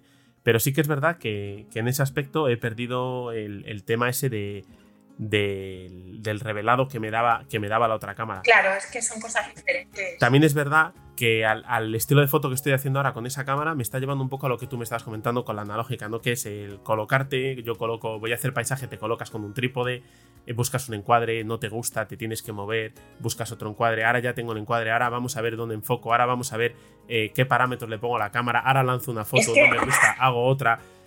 Es, otro estilo, es otra, otra manera. Es que, es que el retrato, que es lo que me decías tú antes, que mm. me decías que te resulta más complicado. Es que un retrato, una fotografía hay que buscarla y hay que trabajarla.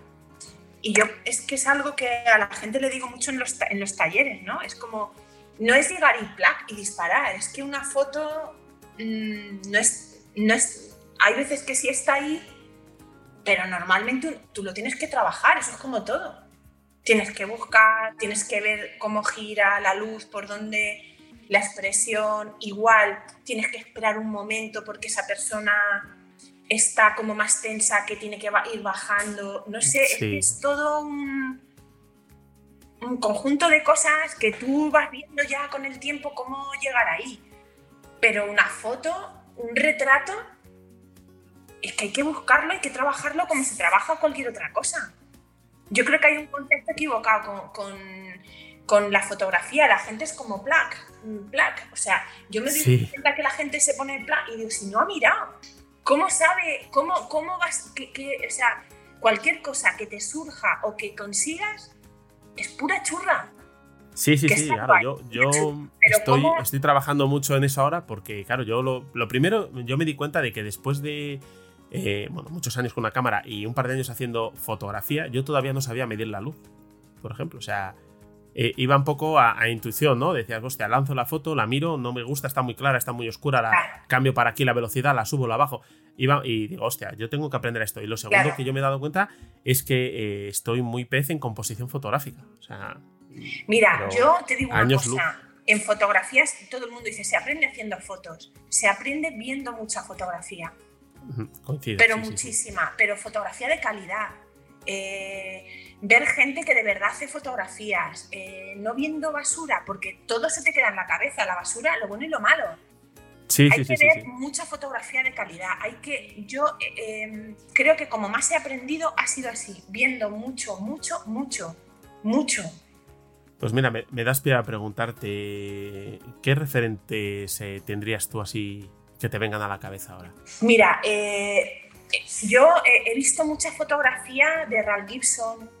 Me mm. gustan mucho sus composiciones. Por ejemplo, Ralph Gibson que por cierto tuve la suerte de que me, llamasen para una revista y escribir un artículo sobre él, que para mí fue la primera vez que alguien me llamó para, para publicar algo y me, bueno, me flipé, dije, guau. O sea, me ocurrió ahí un artículo súper bonito, tío. Y nada, y eh, me encanta porque eh, me gusta mucho eh, cómo utiliza la luz, cómo hace esos contrastes, cómo hace esos negros eh, súper agresivos y como que parece que va a llegar incluso a quemar a veces. Y me parecen fotos que parece que va a llegar a quemar, no, que quema a veces. Esos encuadres así como muy cercanos, muy triangulares, utiliza mucho el triángulo, que a mí el triángulo en una fotografía para componer me parece que siempre, siempre funciona. Siempre, los triángulos yo creo que siempre funcionan. Esas composiciones me encantan. Eh, luego Jean Lucier que yo lo descubrí hace ya años, ¿no? Pero igual como unos 10 así, no había oído nunca hablar de él y me parece maravilloso. Me parece... Eh, tiene una, una, sensibilidad, pero a la vez una fuerza que es que, es que te deja reventada. A mí, yo veo eso, no sé, me, me parece maravilloso. Es una sutileza, tan, no sé, me parece genial. Luego, pues también, no sé, Saul Leite, me, encanta, mm. me gusta mucho. Eh, me gusta en el, modo color que tiene, que me parece que compone con color de una manera bestial. O sea, y luego también tiene un... Eh, yo tengo un libro que es también In My Room, creo que se llama, de que es todo en blanco y negro. Es también una, sí, sí, ya sé cuál es. es una fotografía, mira, lo tengo aquí, espera, He visto algunas fotos sueltas, ¿eh? yo no, el libro no lo tengo, pero he visto algunas fotos sueltas, sí. Es este que te... Sí, sí, lo pues veo, es este. Pues es, un libro que te, jolín, que te, que te habla del tipo de foto que hablábamos antes, ¿no? Como de lo natural, lo... Eh, lo ¿Cómo se llama? No sé, no me sale esta palabra, pero lo que, no está colocado, ¿no? Que es como lo imprevisto, que no, es artificial, Eso, sí. Casual, quizás. Casual, total. No sé, ese tipo de fotógrafos me encantan. Luego también, a ver, eh, me gusta mucho, a ver, Francesca Guzmán me gusta, me gusta mogollón también. Eh, me parece que es una chica que trabajó el autorretrato muy bien, muy, como muy visceral, muy, muy, muy real, ¿no? Eh, no sé, esos movimientos, cómo se incrusta en ese tipo de paredes que había rotas, ¿no? Que si tú la conoces, te sonará y luego, sí, he, visto alguna foto también, sí. Ese tipo de fotógrafos me encantan, me gustan mucho. Luego también, pues eh, Peter Lindbergh me parece que es un tipo que hizo eh, fotografía de moda, pero que, jolín, lo sacó y lo llevó a su terreno, ¿no? Como muy, muy retrato, muy... con una esencia muy suya, ¿no? Me parece maravilloso. Y luego hay, eh, pues no sé, Alberto García Liz me gusta también en su época de la movida, ya lo que hizo a mí luego con la moto y eso no me llama nada, ¿no? Diferente, sí. Me parece, no sé. Y no sé, me, gusta mucha gente que no sé qué decirte ahora mismo. Pero así los, los más como conocidos. No, no, me, dejas ya una lista, una lista bastante buena y además potente, ¿eh? Me, me gusta mucho ese tipo de gente. Y yo creo que, a ver, hay que salvar diferencias como con puentes oceánicos, ¿no? Pero uno intenta imitarlo siempre, ¿no? Sí. a ver, yo creo que, es una de las maneras de aprendizaje en fotografía, que es la, imitación y, la, reproducción, el, imitar a un autor que te gusta y el intentar reproducir esas fotografías, ¿no? Yo creo que es una de las maneras de aprendizaje. Aunque no sea igual, ¿no? O sea, siempre intentas meter tu manera de ser y tal, pero yo creo que en muchas de las fotografías yo lo veo y digo, ojo, que estoy, se nota que estoy intentando imitar a, a Ram Gibson o no sé. Sí, sí, sí, Completamente. A ver, está claro que tú, aunque no quieras, eh, vas a terminar metiendo tu, claro, parte dentro de la fotografía, porque eres tú la que la estás haciendo. Claro, y la fotografía es como todo, todo es aprendido y, lo aprendido todo al final es como que tú tienes en tu cabeza detalles de otras personas y las vas aplicando. Sí, sí, sí, sí. Vale, ¿y a Charo le gustan los libros? Sí, leo muy poco últimamente cada vez menos. Eh, o sea, yo aprendí a leer yo sola en casa antes del cole. Me flipaba leer desde pequeño. O sea, me ha encantado leer toda mi vida, pero últimamente no sé si es porque cada vez leo menos o porque cada vez, no sé, me tumbo ahí, pero no sé. Sí, sí, he leído, he leído bastante durante tiempo, pero últimamente la verdad es que no. Vale, vale. ¿Y alguna fotografía que aún no hayas hecho y que, te gustaría hacer? Es que no me, no, es como te decía antes, no me he planteado nunca. Mira, yo tengo fotografías que no he hecho en mi vida y de las que me arrepiento mucho de no haberlas hecho, eso sí. Pero que yo tenga en mente hacer una fotografía, eh, no lo sé. Hay fotografías, eso, eso sí, que, que, me arrepiento mucho de no haberlas hecho en su momento, sobre todo por personas que ya no están, ¿no? Y que he ido siempre detrás, detrás, y, por ejemplo, esto de las cinco hermanas de mi madre es algo que tenía en la cabeza que quería hacer. No quería que me pasase, por ejemplo, como con mi padre, que yo tenía una idea de una foto con él que nunca llegó a pasar, ¿no? Claro. sí, sí, sí, te entiendo. Entonces, ahora es eso lo que me apetece. Como... Pero, claro, quizás e, esa evolución que me contabas al principio de, de hacer fotos hacia afuera y ahora venir hacia adentro también venga un poco por ahí. Puede ser, Puede ser, es como que estoy como volver otra vez a, al origen mío, ¿no? A, mi origen y a mi entorno. Quizás e, eso es, estamos intentando buscar el, guardar ese recuerdo o ese momento que, sabes que después no se, no se va a volver a producir. Es que me parece eh, que más allá de encontrar lo bonito, lo, no lo sé, yo creo que la fotografía es un es algo muy, en realidad es algo eh, en esencia muy humilde, ¿no? Me parece que la fotografía, en realidad, lo importante de la fotografía es grabar esos momentos de personas que son importantes para ti y, para, y nada más. O sea, yo creo que después de dar vueltas, eh, intentando esto, lo otro, mirando un proyecto que, que hable, hable, sobre esto, sobre otra cosa, tal, a mí eh, lo que realmente me apetece ahora mismo en la vida con la fotografía es eso. Eh, momentos, situaciones, de personas que hay en tu vida, de, mm, y ya está. Me parece lo importante y lo esencial de la fotografía. Para mí eh, es eso. Por eso estoy ahora mucho con, Me apetece mucho retratar a, personas con... El otro día vino a hacerse una sesión una chica de Castellón y, y le dije, aprovecha que ha venido tu madre a acompañarte al final de la sesión le, pedí que subiera y le hice unas fotos con ella porque me apetece eso mucho. O sea, me, parece súper bonito. Y me parece que es, eh, aparte de que ya se ha hecho su sesión y tal, ¿no? Sí. Pero, jolín, tener un par de retratos así, no sé. Yo le estoy haciendo muchas fotos ahora con, con mi madre, Sí, es un poco como volver al inicio de la fotografía, ¿no? Digamos, la fotografía, digamos, empezó sobre todo en el tema de retratos. Sí, la gente pues se preparaba un día, porque claro, estamos hablando de, unos años en los que había que posar durante un buen rato delante de la cámara sin moverte. Entonces era un, día especial para esa persona o esa familia que iban a ver a un fotógrafo que les iba a retratar. Y era igual la única fotografía que tenían, no se iban a hacer ninguna más. Igual es un poco volver hacia eso, ¿no? Claro, y es que tú que me has preguntado antes de si leía y tal, eh, mira, de los últimos libros que, bueno, leer, ¿no? Que he releído, eh, de Susan Sontag, que habla mucho, hay un libro que, es, eh, que se titula sobre la fotografía, creo precisamente. hay, un, hay un, en algún momento del libro sale algo así como que todo aquello que se, que se fotografía se le dota una importancia, se le da importancia, ¿no? Es como que en realidad tu fotografía es lo que para ti es importante. Y, para mí eso es una base principal en lo que, en lo que yo hago. Yo quiero que toda la, que, toda la gente que, que se hace una sesión conmigo eh, no sea algo como soy una youtuber, me hago unas fotos, ¿sabes? Sí, no, hacer un book de fotografías. Más, que, que sea como un momento concreto y especial jolín, no en tu vida, pero sí em, que sea algo especial, que contenga algo más. ¿Sabes? que no sea solamente posar, ponerme mona y plas, plas, plas, ¿no?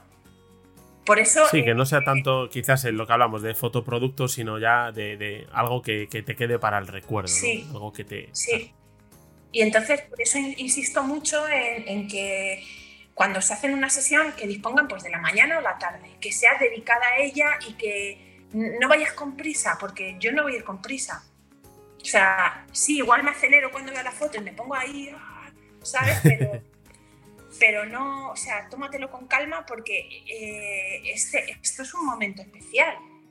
Es, es estar fotografiando mm, algo importante, te estás dejando fotografiar, ¿no? Para mí es importante, no sé.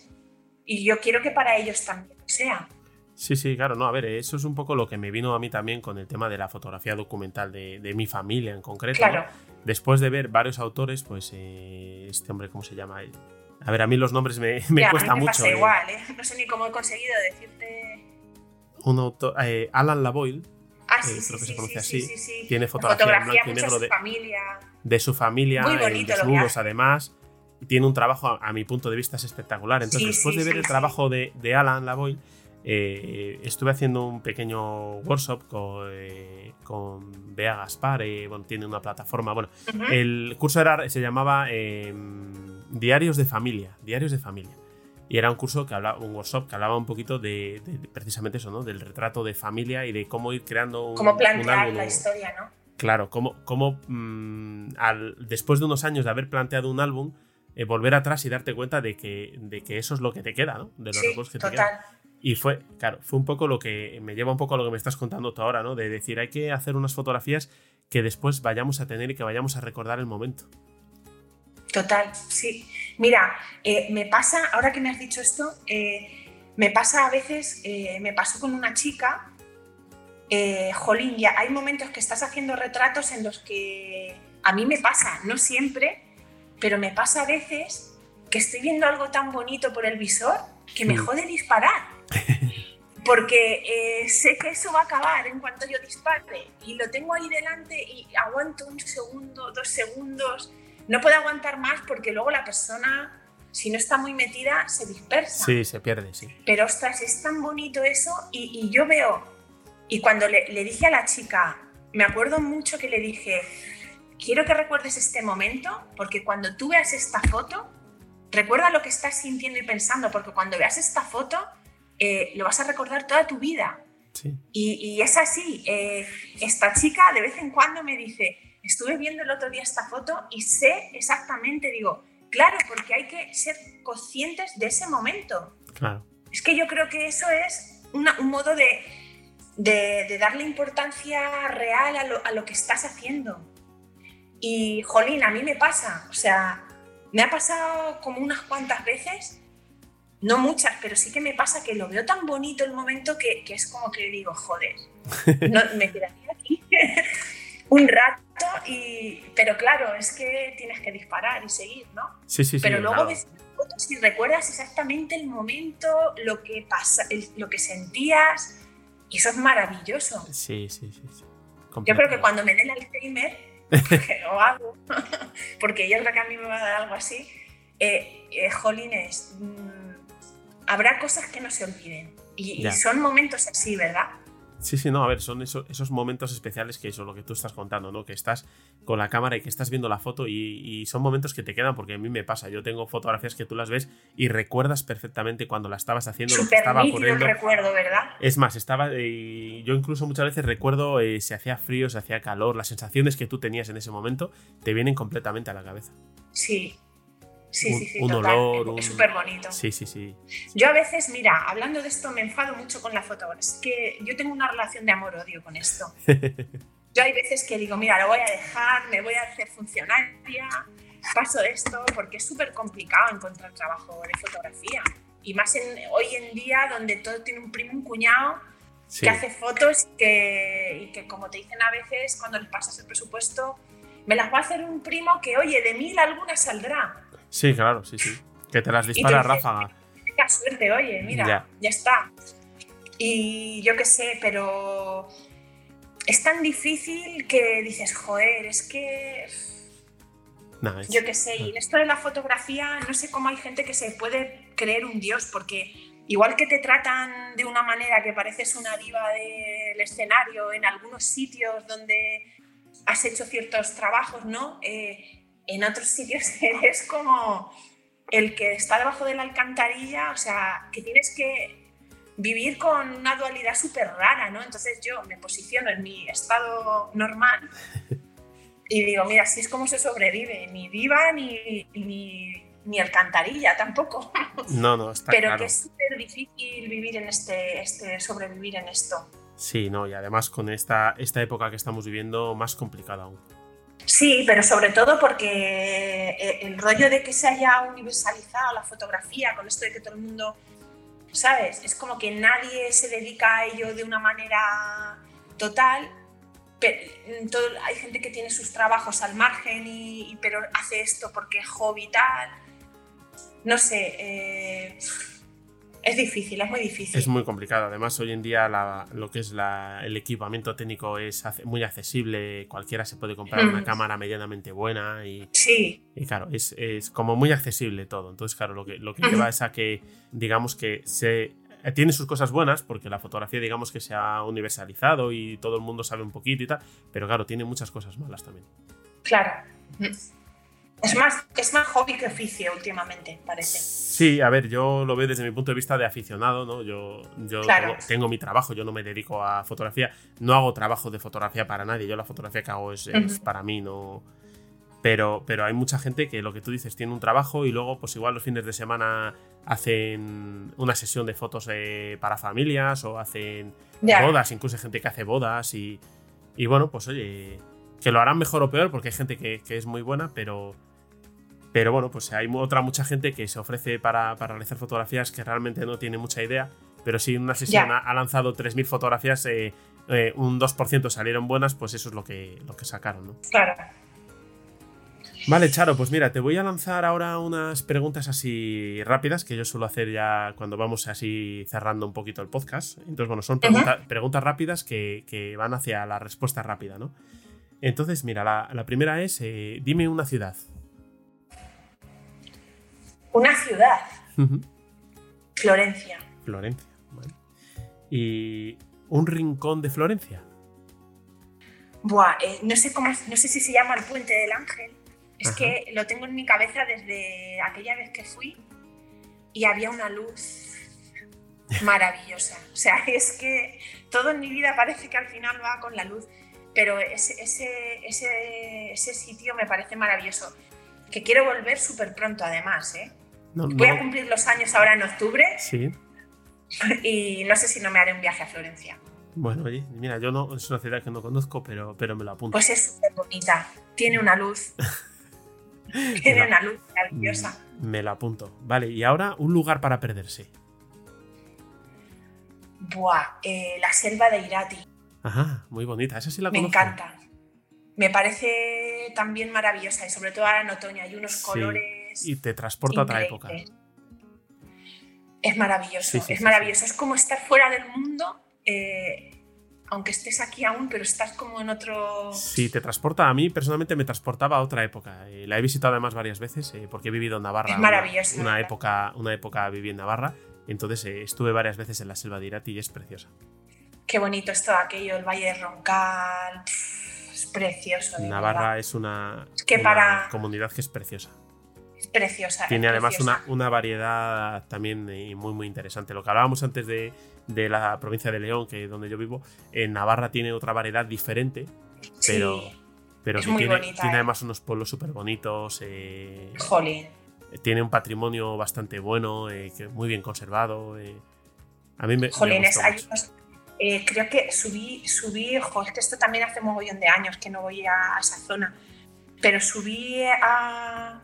había una una ruta que llegabas hasta, creo que es el pico de los Tres Reyes o algo así. Algo así puede ser, sí, sí, sí. es como que hace frontera ya con, Francia, ¿no? pues esa vista del valle desde ahí, es que es algo que a mí me impresiona de una manera. Yo me quedo mucho con, no, no hago rutas de montaña ni cosas así, porque tampoco, a ver, yo soy de La Mancha. Sí, bueno. Entonces, imagínate, pero, me, pero hacer a que me pareció tan bonito, o sea, como para quedarte ahí horas y mirar, o sea, es que me parece maravilloso. Yo de, Navarra me quedo mucho con un monasterio que había. Eh, no sé me acordará, hay un pantano eh, que ya es el límite de provincia con Huesca, si no me equivoco. Eh, y lo que tú dices es en un alto hay un monasterio que todavía está, tiene monjes y demás, tienen además una, una hospedería en la que te puedes alojar y demás, pero desde allí tienes unas vistas preciosas de la zona y una ¿El monasterio de Leire? Leire, efectivamente. Sí, qué bonito es aquello también. ¿eh? Efectivamente, muy bonito y además es que Está como en medio de la nada. Claro, yo no me considero una persona pues religiosa, pero bueno, tú entras. Eh, no, yo tampoco, ¿eh? Vas, vas a la misa, que además ellos cantan gregoriano, eh, terminas la misa, sales de la misa con una paz tremenda, te quedas un rato allí mirando el paisaje y es precioso, esa zona es preciosa. Es que ahí te olvidas del mundo, ¿eh? Sí, sí, sí. Es que es como dices, ¿a dónde tenía que ir? ¿De dónde vengo? es genial aquella, esa desconexión, ¿verdad? completamente, completamente. Vale, eh, voy a seguir con las preguntas que nos vamos, nos dispersamos. Eh, un color. El rojo, negro, rojo, negro, no sé. Decisión ahí. vale, eh, ¿una comida?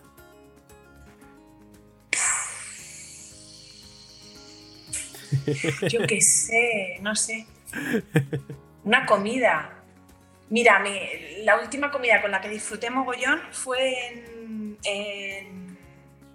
en, el norte también, que estuve con unos amigos y nos pusieron un plato de estos como de faves. Me encantan las legumbres, me gustan mucho. Bueno, coincidimos ahí también. Vale, ¿y un medio de transporte? El coche. Coche. Voy siempre en coche. vale, y ahora vienen tres más complicadas, ¿vale? Eh, ¿Tu mayor defecto? Creo que no tengo paciencia, soy, me, urge todo, yo creo que soy muy impaciente. Yo creo que es un defecto que tengo grande. Mi falta de paciencia. ¿Y tu mayor virtud? Uh. no lo sé.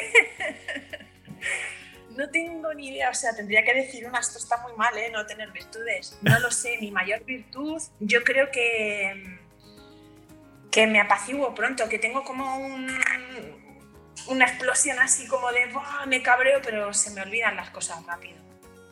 Yo creo que perdono muy rápido, pero por falta de memoria. creo que mi, falta, mi virtud es mi falta de memoria. Vale, bueno, pues mira, la última ya es si te gustaría parecerte a a nadie. A nadie. A nadie. Yo quiero ser como soy yo, pero mejor, en versión mejorada. Ahí, ahí. Es, de, las respuestas que, mejor me van dando en esta, en esta pregunta siempre. ¿Sabes? Todos queremos ser lo mismo, ¿verdad? La, no, la mayor parte de la gente no quieren parecerse a nadie, sino que, como mucho se quieren parecer a sí mismos. Yo quiero ser yo, pero mejor. O sea, con todos estos defectos, que yo me veo muchos defectos y pocas virtudes. Esto no es una cosa que yo diga, eh, por, ¿sabes? Pero es que es así, o sea, lo siento de verdad. Y, me encantaría, pues eso, ser yo, pero sin esos defectos, o sea, mejorar, versión mejorada. Versión 2.0. A ver si me llega una actualización rápida y no me quedo pillada. Bueno, Charo, y bueno, ¿nos puedes dar así algún consejo para la gente que está empezando? Pues sí, eh, de verdad, yo creo que el mayor consejo que os puedo dar es, a nivel formación, ver mucha fotografía, leer sobre fotografía, no tener nada de prisa, eh, tener pausa cuando se hacen fotos, eh, de verdad plantearte qué puedes encontrar y qué quieres encontrar en esa persona. O sea, la tranquilidad y la pausa me parecen fundamental. La tranquilidad y la pausa y luego el reposo a la hora de, ver las fotografías después. Eh, cuando ya has descargado tu sesión y, estás editando y tal, a mí el reposo en, la fotografía me parece súper importante. Porque lo que tú crees que has conseguido y bueno, Hmm. o, que te parece que merece la pena o que es malo, mañana lo vas a ver de otra manera distinta. O sea, la urgencia, las prisas no son buenas y en la fotografía menos. Para este tipo de fotos, ¿eh? para retratos. Sí, sí, sí, no. Me, ha pasado a mí alguna vez de. Bueno, más de una vez, eh, ahora me pasa menos, mm. pero de borrar fotografías y al cabo de un tiempo decir, ¿y yo por qué borré esas fotografías? Uy, borrar. Sí. Yo tengo diógenes. yo, yo, solo borro lo que estoy. No, no, no. Empiezo, empiezo a tener diógenes ahora también, sí. También es verdad que, digamos que yo he ido evolucionando y, voy aceptando cosas que antes no aceptaba. Yo antes había una foto borrosa o movida que no me valía y ahora igual es una cosa que yo voy buscando. Entonces, eh, eh, ahora me arrepiento de muchas fotos que llegué a borrar. Es que la fotografía evoluciona como evolucionas tú. Es que yo creo que es un. En realidad, eh, la fotografía es como una extensión más nuestra, como tu manera de escribir, como tu manera de andar, tu manera de hablar, de expresarte. La fotografía es otra manera en la que tú te expresas. Es un, medio de expresión en realidad. Y conforme tú vas evolucionando y vas eh, ganando en experiencia o en cierto tipo de cosas, pues la foto es que es, es inevitable que cambie tu manera de hacer fotos. Sí, sí, completamente. Evoluciona a, la vez que evolucionas tú, es así. Es así. Sí, sí, sí, sí. Entonces, pues, mira, yo me estoy haciendo mayor. Estoy volviendo al origen. bueno, pero yo creo que eso es bueno, ¿no? No lo veo como algo malo.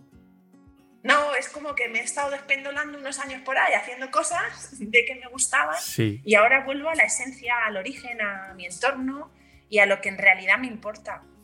No me apetece eh, hacer, un, eh, por ejemplo, un proyecto como he hecho otras veces de cierto tipo de cosas que sí, pero en realidad que, mm, la naturaleza sí, pero a mí lo que me gusta es lo que hay justo a mi alrededor. O sea, no es que me guste, sino lo que realmente me importa, lo que yo, a mí realmente me apetece perder el tiempo, e, es, bueno, perder o ganar el tiempo, ¿no? En realidad, es con ese tipo de cosas. Sí, sí, sí. Bueno, a ver, eh, yo Qué creo místico ha quedado. Eso ¿eh? es. No, no, no. además, eh, va quedando así como un broche final que me, que me, está gustando mucho. Nos hemos puesto muy místicos, ¿no? bueno, pero yo creo que, que, bueno, yo, yo realmente, si te digo la verdad, es lo que me esperaba de, de la entrevista contigo. Sí, no, soy, tengo ese aspecto mística. Mm, no, no ese aspecto, sino. No, pero es que yo como, soy, o sea, no es místico. Claro, como yo, ya te, te había escuchado hablar en alguna otra entrevista, eh, es un poco lo que yo me esperaba de, de hablar contigo, ¿no? Ya. Que más que entrevista, eh, yo me gusta más casi llamarlo charla, ¿no? Porque al final estamos un rato aquí charlando y, y, lo grabamos. Y, y, es un poco lo que yo me esperaba de, de esta charla contigo, ¿no? El, el, profundizar un poco más, que es a lo que, a lo que yo busco realmente también aquí, ¿no? A mí saber cómo una persona coloca su cámara para hacer la foto no me importa mucho, la verdad. Pero bueno, yo qué sé. Bueno, pues eh, yo así como para, para, ir finalizando un poco, pues eh, quiero mencionar eh, dónde te pueden encontrar si te quieren buscar, ¿no? Entonces, bueno, en primer lugar está tu página web, que ahí seguro que te van a encontrar siempre y además en el formato que tú quieres y sin censura ninguna, que es charoguijarro.com. Y luego, bueno, pues te pueden encontrar en las redes sociales en Facebook eh, como Charo Guijarro Fotografía, en Instagram, ahora mismo como Charo Guijarro barra baja.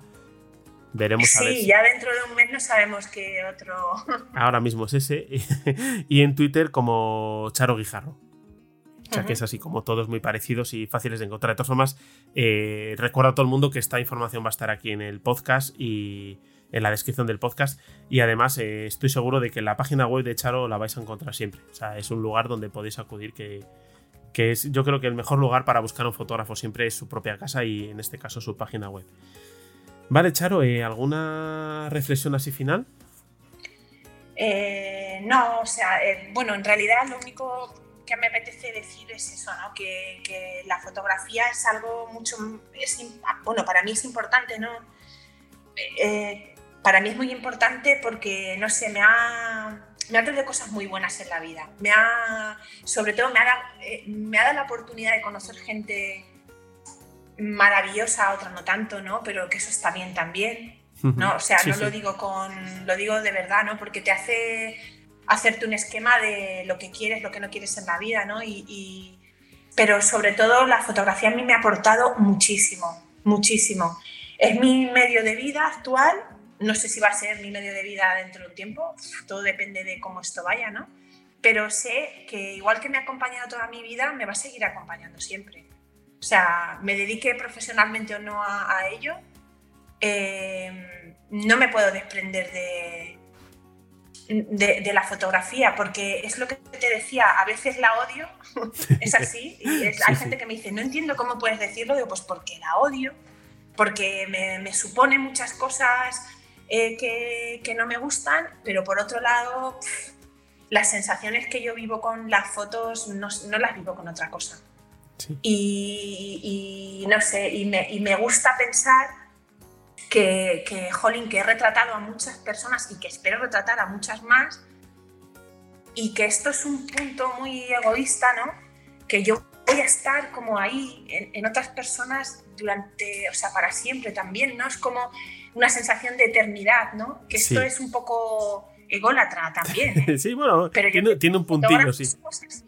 ¿Verdad? Sí, sí, sí. Yo creo que todos somos así un poquito también sí, tenemos ese punto de, como ansia de permanencia, ¿no? De decir, de quedar aquí. Sí, de dejar una cosa que nos sobreviva a nosotros, efectivamente. Sí, sí, sí.